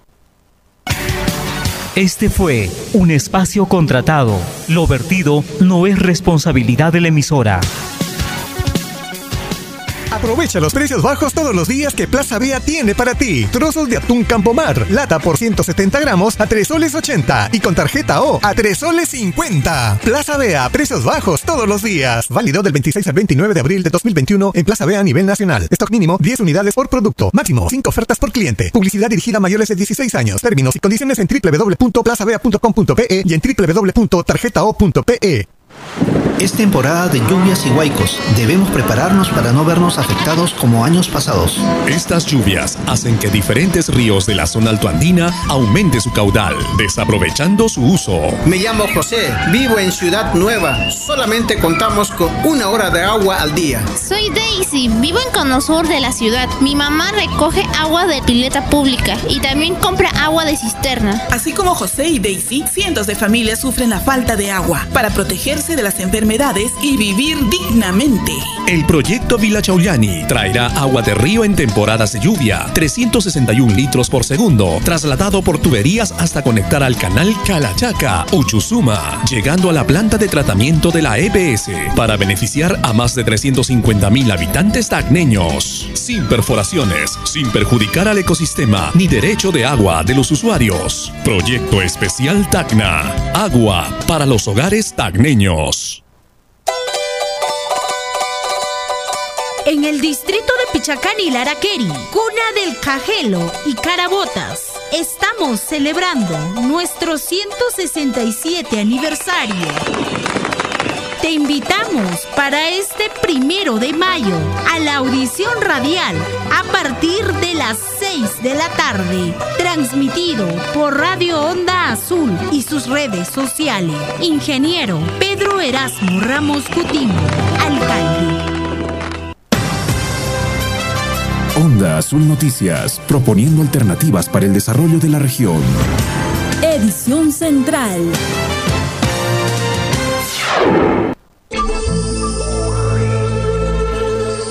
Son exactamente las 7 de la mañana con 06 minutos. El pasado 27 de abril hemos recibido una triste información. Eh, partió al más allá el ingeniero Edmundo Azampuero, dirigente gremial, expresidente de la Federación Folclórica Departamental Puno, ex gobernador de la provincia de Puno y también fue director del periódico Eco de Puno. Eh, Doctor Efraín, ¿cómo está? Buenos días. ¿Qué podría decir respecto a este personaje ilustre que nos dejó? Muy buenos días a todos los oyentes de la Radio Onda Azul. El periódico El Eco de Puno y su director, Edmundo Asa Ampuero. El periódico El Eco de Puno se origina en las últimas décadas del siglo XIX. Actualmente es de circulación mensual y en su carátula principal se anota la fecha de su creación, el 4 de julio de 1898. Fue dirigido y administrado por la Iglesia Católica de Puno. En 1920, Rosendo Wirce, el autor de la música del himno a Puno, lo compra. En 1924, Rosendo Wirce es el director del Eco de Puno y trabaja junto a grandes intelectuales puneños como Carlos Dante Nava, Teodoro Valcárcel, Manuel Aquiroga, el autor de las letras del himno a Puno, Gamaniel Churata y otros intelectuales del grupo Orcopat. Posteriormente se hace cargo de la dirección don Rosendo Asa, hasta fines del siglo XX. Luego continúa la labor periodística su hijo, el ingeniero Edmundo Asa, hombre de izquierda, luchador social, sindicalista, paz presidente de la Federación Departamental de Folclore de Puno, es gobernador de Puno y director del ECO de Puno.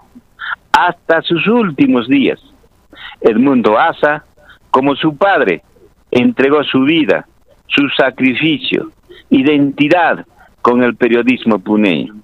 Con él se llega al número de circulación 15.548 ediciones hasta el mes de abril del 2021.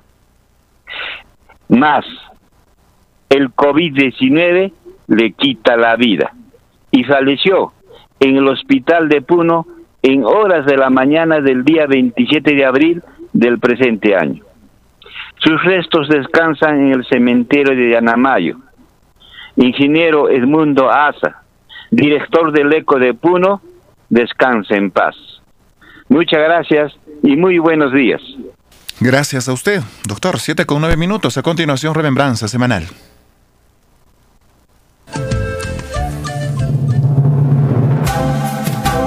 Radio Onda Azul y el Instituto Americano de Arte presenta la remembranza semanal. Hechos que marcaron la historia. 27 de abril del 2014. Paulum Secundum Santos Por primera vez en la historia de los cristianos del mundo, dos papas, Francisco I y Benedicto XVI, canonizan a dos papas, Juan XXIII y Juan Pablo II.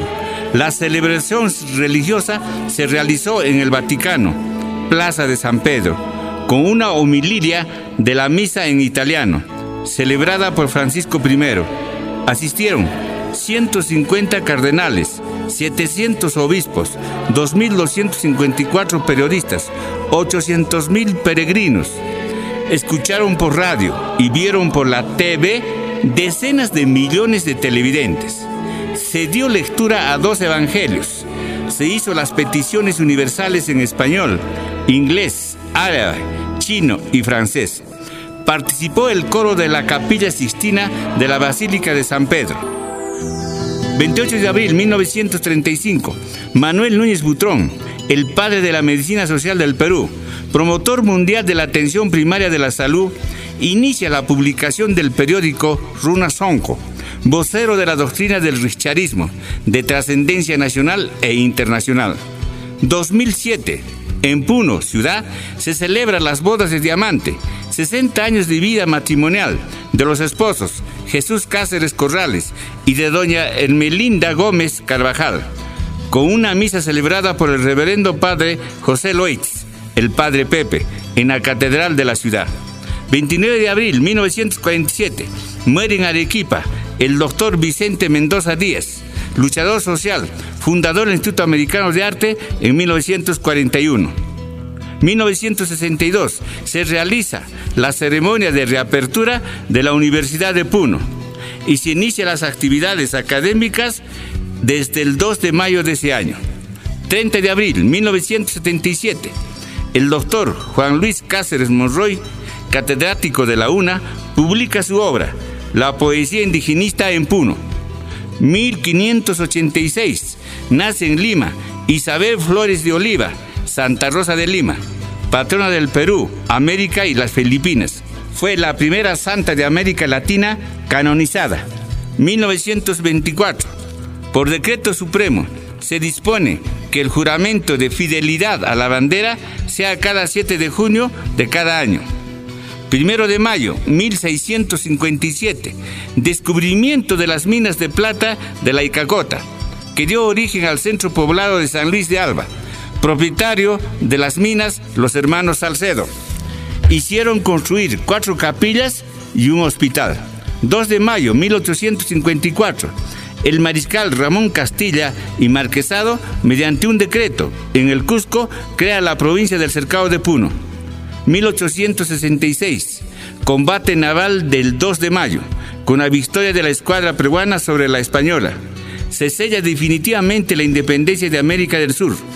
Muere José Gálvez, secretario de Guerra del Perú, al mando de la Torre de la Merced, al estallar una bomba durante el combate. 3 de mayo 1793, nace en Lima José de la Riva Agüero, militar, político e historiador que apoyó a la causa libertadora y al retirarse San Martín se hizo proclamar primer presidente de la República en 1823. 1937, exposición de cuadros del pintor Enrique Camino Brent en el local del Club Unión. 1974, proyecto municipal para la construcción de la ciudad del Alto Puno. 1977, se realiza el sepelio del poeta y escritor Alberto Cuentes Ormachea en el cementerio de la Icacota.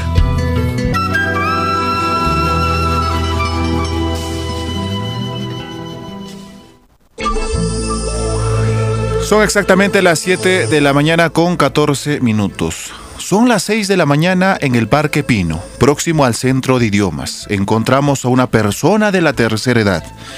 Él caminaba encorvado y apurado por distintas zonas de la ciudad de Puno, con su pequeña carreta llena de periódicos. Su nombre, Prudencio Ramos Canaza, que el pasado 28 de abril cumplió 72 años. La mayoría quienes transitan por el Girón Lima, quienes transitan por el Parque Manuel Pino de la ciudad de Puno, podemos apreciar la labor de don Prudencio.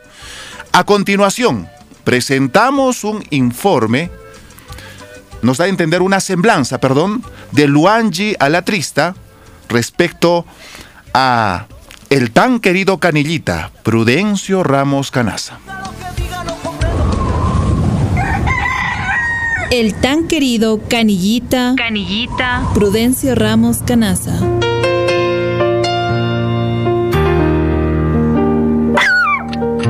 Son las 6 de la mañana. En el Parque Pino, próximo al centro de idiomas, encontramos a una persona de la tercera edad. Él camina encorvado y apurado por distintas zonas de la ciudad de Puno, con su pequeña carreta llena de periódicos. Nombre es Prudencio Ramos Canaza. Tiene 72 años. Hace pocos días estuvo de cumpleaños. Nació el 28 de abril de 1949 en la comunidad de Cuturi del distrito de Arapa, provincia de Azángaro. Nos recuerda su niñez con mucho amor. En las fiestas de su pueblo relata que sus padres, Isabel Canaza y Claudio Ramos, danzaban muy alegres el carnaval de Santiago de Pupuja y el carnaval de Arapa. Yo me llamo Prudencio Ramos Canaza, bien conocido por toda la gente de Puno. Bailaba en carnavales, lo que es el carnaval de Santiago de Pupú, carnaval de Arapa. Ambos carnavales, una maravilla de los carnavales del campo. Nos comentó que empezó a estudiar desde los 12 años en el colegio Gran Unidad San Carlos, sección nocturna, por la insistencia de su profesora Teresa Ortega de Monroy. Él siempre ocupaba los primeros puestos, que le permitió acceder a una beca en ingeniería económica de la Universidad Técnica del Altiplano. A los 12 años sí aprendí yo a leer y escribir. De ahí menos me trajo mi profesora Teresa Ortega de Monroy en 1965. Y entonces uh, mi matrícula fue en la Unidad San Carlos, sección nocturna. Y así, de primero a sexto año he ocupado el primer puesto. He sacado una beca para la Universidad Nacional Técnica del Altiplano, en ese entonces se llamaba así. Con el transcurso del tiempo y siempre con las ganas de aprender, decidió estudiar otra carrera, ciencias contables y administrativas. Asimismo, hizo una especialidad en ciencias sociales y posgrado de la carrera profesional de educación. También cuenta con una maestría en lingüística andina, que poco a poco lo fue convirtiendo en un reconocido expositor e investigador en la ciudad de Puno. Bueno, pues sí, soy bachiller en ciencias contables administrativas, tomé Facultad de Ciencias de la Educación. He terminado ahí mi titulado. Yo soy amante de la historia, geografía y la cultura andina. Y he seguido la maestría en lingüística andina y educación. Yo soy egresado de escuela de posgrado. Pese a contar con varios estudios, siempre le llamó la atención la lectura. Por ello, mientras estudiaba, empezó a trabajar de muy joven en una librería La Estrella. Luego trabajó en el diario Eco. En tanto, nunca olvidará un 4 de noviembre de 1966, donde empezó el oficio de canillita e instaló un puesto de venta de periódicos en la ciudad de Puno hasta la actualidad el 4 de noviembre de 1966, un especial del diario Eco, Eco de, Puno había salido y me han llamado pues, a, a, vender ese diario, ese diario, ese diario hemos ganado bastante plata porque era un especial, se vendió bastante pues, ¿no? Muy alegre, menciona que ya son 55 años está en la venta de periódicos. No se arrepiente. Por el contrario, considera que sigue aprendiendo de las publicaciones de varios periodistas y escritores que lo inspiraron a ser autor de sus propias publicaciones. Entre sus libros más destacados figuran la regionalización del Perú, la región José Carlos Mariátegui, la historia de la provincia de Puno y desde Puno para el mundo, fiesta de la Candelaria. La regionalización del Perú y el segundo tomo es la región José Carlos Mariátegui. Tercer eh, libro es eh, la historia de la provincia de Puno, ¿no? El cuarto es desde Puno para el mundo, Candelaria, fiesta de fiesta. Pese a la información profesional en diversas carreras, Prudencio Ramos hace lo que más le gusta. Ama la lectura y vende periódicos. Siempre tan alegre, cierra con una frase cautivadora para todos los puneños. Esta es mi vida que yo ando vendiendo siempre en mi diario. Por ahí Onda Sol, comunicación al instante, ¿no?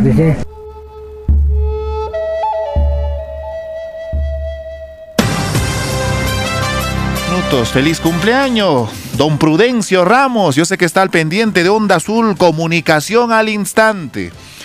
7 con 21 minutos. Vamos a destacar cada viernes cultural a personajes ilustres. Muchos de los jóvenes nos olvidamos de nuestros eh, destacados personajes, ¿no? Debemos estar dedicados a ellos a escucharlos, a recibir sus recomendaciones. Las corrientes literarias todavía deberían de tener un protagonismo eh, en la opinión pública de hoy en día, pero muchos jóvenes todavía están durmiendo. Los animamos a que sigan impulsando y estar muy activos en la literatura, en la política, en la economía y también eh, estar al pendiente de quienes pues nos antecedieron. 7 con 21 minutos, nos trasladamos a la provincia de Carabaya, Juan Choquetocro Yaresi desde el distrito de Macusani. Buenos días. ¿Qué tal, Jaime? Buenos días a toda la región de Puno. En esta hora de la mañana, pues, eh, cielo despejado, cielo azul, con presencia de brillo solar en nuestra ciudad de Macusani, a nivel de la provincia de Carabaya. La información para el día de hoy, 30 de abril, pues nuevamente se había reprogramado el encuentro de las rondas campesinas en el distrito de Macusani. Esto con la finalidad de, analizar sobre la gestión municipal luego de, de estar, pues, en este caso, de encontrar algunas anomalías de la gestión actual que se presume, inclusive había una denuncia de parte del regidor Tomás Maita Zonco, por otra parte, dentro de este encuentro también se va a tratar pues un este se va a abordar sobre el tema de transporte interprovincial a nivel del distrito de Macusani porque ellos hay un desorden según las denuncias de los mismos transportistas. Entre otras informaciones, bueno, hay una hay una hay un pronunciamiento que el día de ayer salió pues desde la red de salud Carabaya con el pronunciamiento de los del personal del cuerpo de médicos con respecto a donde dicen ellos, por ejemplo, por lo que este eh, no estamos de acuerdo en considerar a este profesional. Se trata del nuevo director de la red que asumió pues el doctor o es decir pues el Carlos Alberto Gallegos ellos están rechazando prácticamente el asumir de este funcionario como director de la red de salud Carabaya. Inclusive pues están citando y están conversando, dice, con las autoridades de las rondas campesinas y también el FELIP para eh, hacer respetar porque es una persona que tuviera o tendría pues algunas anomalías, algunos antecedentes, es del, de la provincia de Huancané. Por esta razón, el consejero regional, el señor Azón Paco, ha pronunciado por una telefónica indicando de que llegará a Macusani para intermediar esta reunión con los médicos del distrito de Macusani. Ondas de noticias, comunicación al instante. 7 con 23 minutos, más información. El reajuste o incremento de la tarifa de agua potable está sujeto al decreto legislativo 1280, según coordinador de la SUNAS Puno. El coordinador regional de la Superintendencia Nacional de Servicios de Saneamiento SUNAS en Puno, Javier Pineda Anco, informó que el reajuste adicional en la tarifa por el servicio de agua potable hasta en un 3.04% está sustentado en el decreto legislativo 1280, artículo 73, aprobado por el Congreso en el 2017. En la norma se indica que debe haber un reajuste automático de tarifas cada vez que se acumule el índice de precios al por mayor es más del 3%, declaró y explicó que la ley busca sostener la operatividad de la empresa de saneamiento debido a que por múltiples factores los insumos que utilizan para producir agua potable suben su precio en el mercado nacional e internacional. Además dijo que este año es la primera vez que se realiza un reajuste en Puno y que la norma tiene condiciones para su aplicación. Luego de la publicación del documento que aprueba el reajuste, la empresa debe aplicarlo al siguiente mes del ciclo de facturación, es decir, desde el 31 de mayo, agregó. Finalmente dijo que ya está dispuesto a participar en las reuniones y o invitaciones que le realizan para brindar información sobre el decreto legislativo. Estas declaraciones las brindo al conocer que el próximo miércoles 5 de mayo se pretende instalar una mesa de trabajo para abordar el tema del incremento de la tarifa de agua, señaló. Lo que busca esta, esta ley y lo que busca eh, este reajuste es sostener la operación de la empresa de saneamiento, debido a que por múltiples factores los insumos con los cuales se produce el agua potable suben su precio a nivel nacional y a nivel internacional, es que para darle estabilidad a la empresa y siga ah, produciendo el agua potable en la cantidad que lo realiza, es que se, la ley autorice este reajuste de tarifas. Por ejemplo, utilizan insumos químicos, muchos de ellos no se producen en el Perú, sino en el extranjero. Y así como ha, ha habido subas en varios productos, es que esos productos también suben de precio. Y para que la empresa pueda continuar su operación, es que ocurre este, este reajuste para que continúe la operación y siga manteniendo la potabilización del agua, ya que si no ocurriera esto podría afectarse a la salud de la, de la población. 7 con 26 minutos. Ante las declaraciones que tuvo el señor Richard Tipo, regidor de la Municipalidad Provincial de Puno, donde presume que el alcalde habría consentido la suba de la tarifa del servicio de agua potable, porque usted va a ver, si es que va a disponerse de tal manera, un incremento en la tarifa del 3.04%, eh, nos indica que pues eh, está en Lima y que están cumpliendo algunas acciones. Vamos a tener una respuesta por parte de la autoridad municipal, esperemos que sea así, respecto al tema del incremento de la tarifa de agua potable. 7 con 26 minutos. Continuamos con más información. Otra vez, estudiantes que realizarán su internado en los diferentes establecimientos de salud piden equidad en la distribución de los implementos de bioseguridad y el pago de un estipendio de 930 soles. Estudiantes de Ciencias de la Salud de las distintas universidades de la región Puno la mañana de ayer nuevamente se movilizaron por las calles céntricas de la ciudad de Puno. Además hicieron un plantón en los exteriores del gobierno regional, exigiendo la atención de su pliego de reclamos. Uno de los estudiantes explicó que están próximos a realizar su internado y es por ello que vienen exigiendo al Ministerio de Salud la dotación de los equipos de protección personal, el pago mensual del estipendio de 930 soles. Los manifestantes lamentaron que algunas especialidades de las ciencias de la salud hayan sido excluidas de estos beneficios. Cabe mencionar que los únicos que percibirán de estos beneficios son los internos de medicina humana, enfermería y obstetricia, mientras que las internas de las especialidades de nutrición, odontología, biología, psicología, farmacia y tecnología médica han sido excluidos. El Ministerio de Salud implantó esa norma. Ahora dijeron que van a modificar. Estamos a días de iniciar el internado. Supuestamente el internado se inicia el primero de mayo.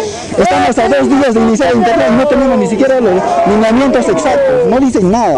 En la región Puno son algo de 250 estudiantes. Pero lamentablemente nuestro gobierno hace luz, este, se hace ojos ajenos a esa situación. Son exactamente 7 de la mañana con 28 minutos. 7 con 28 minutos. El día de hoy informan eh, que está celebrando un aniversario en la institución educativa inicial número 320 de la urbanización Santa Catalina de Juliaca. Saludamos a todos los que integran esta institución por su 37 aniversario. Feliz aniversario para esta institución educativa. También recibimos alguna preocupación respecto al servicio de agua potable. Trasladaremos en mensajes, los que nos enviaron, a EMSA Puno respecto a la, la atención del servicio de agua. Hasta aquí la edición central.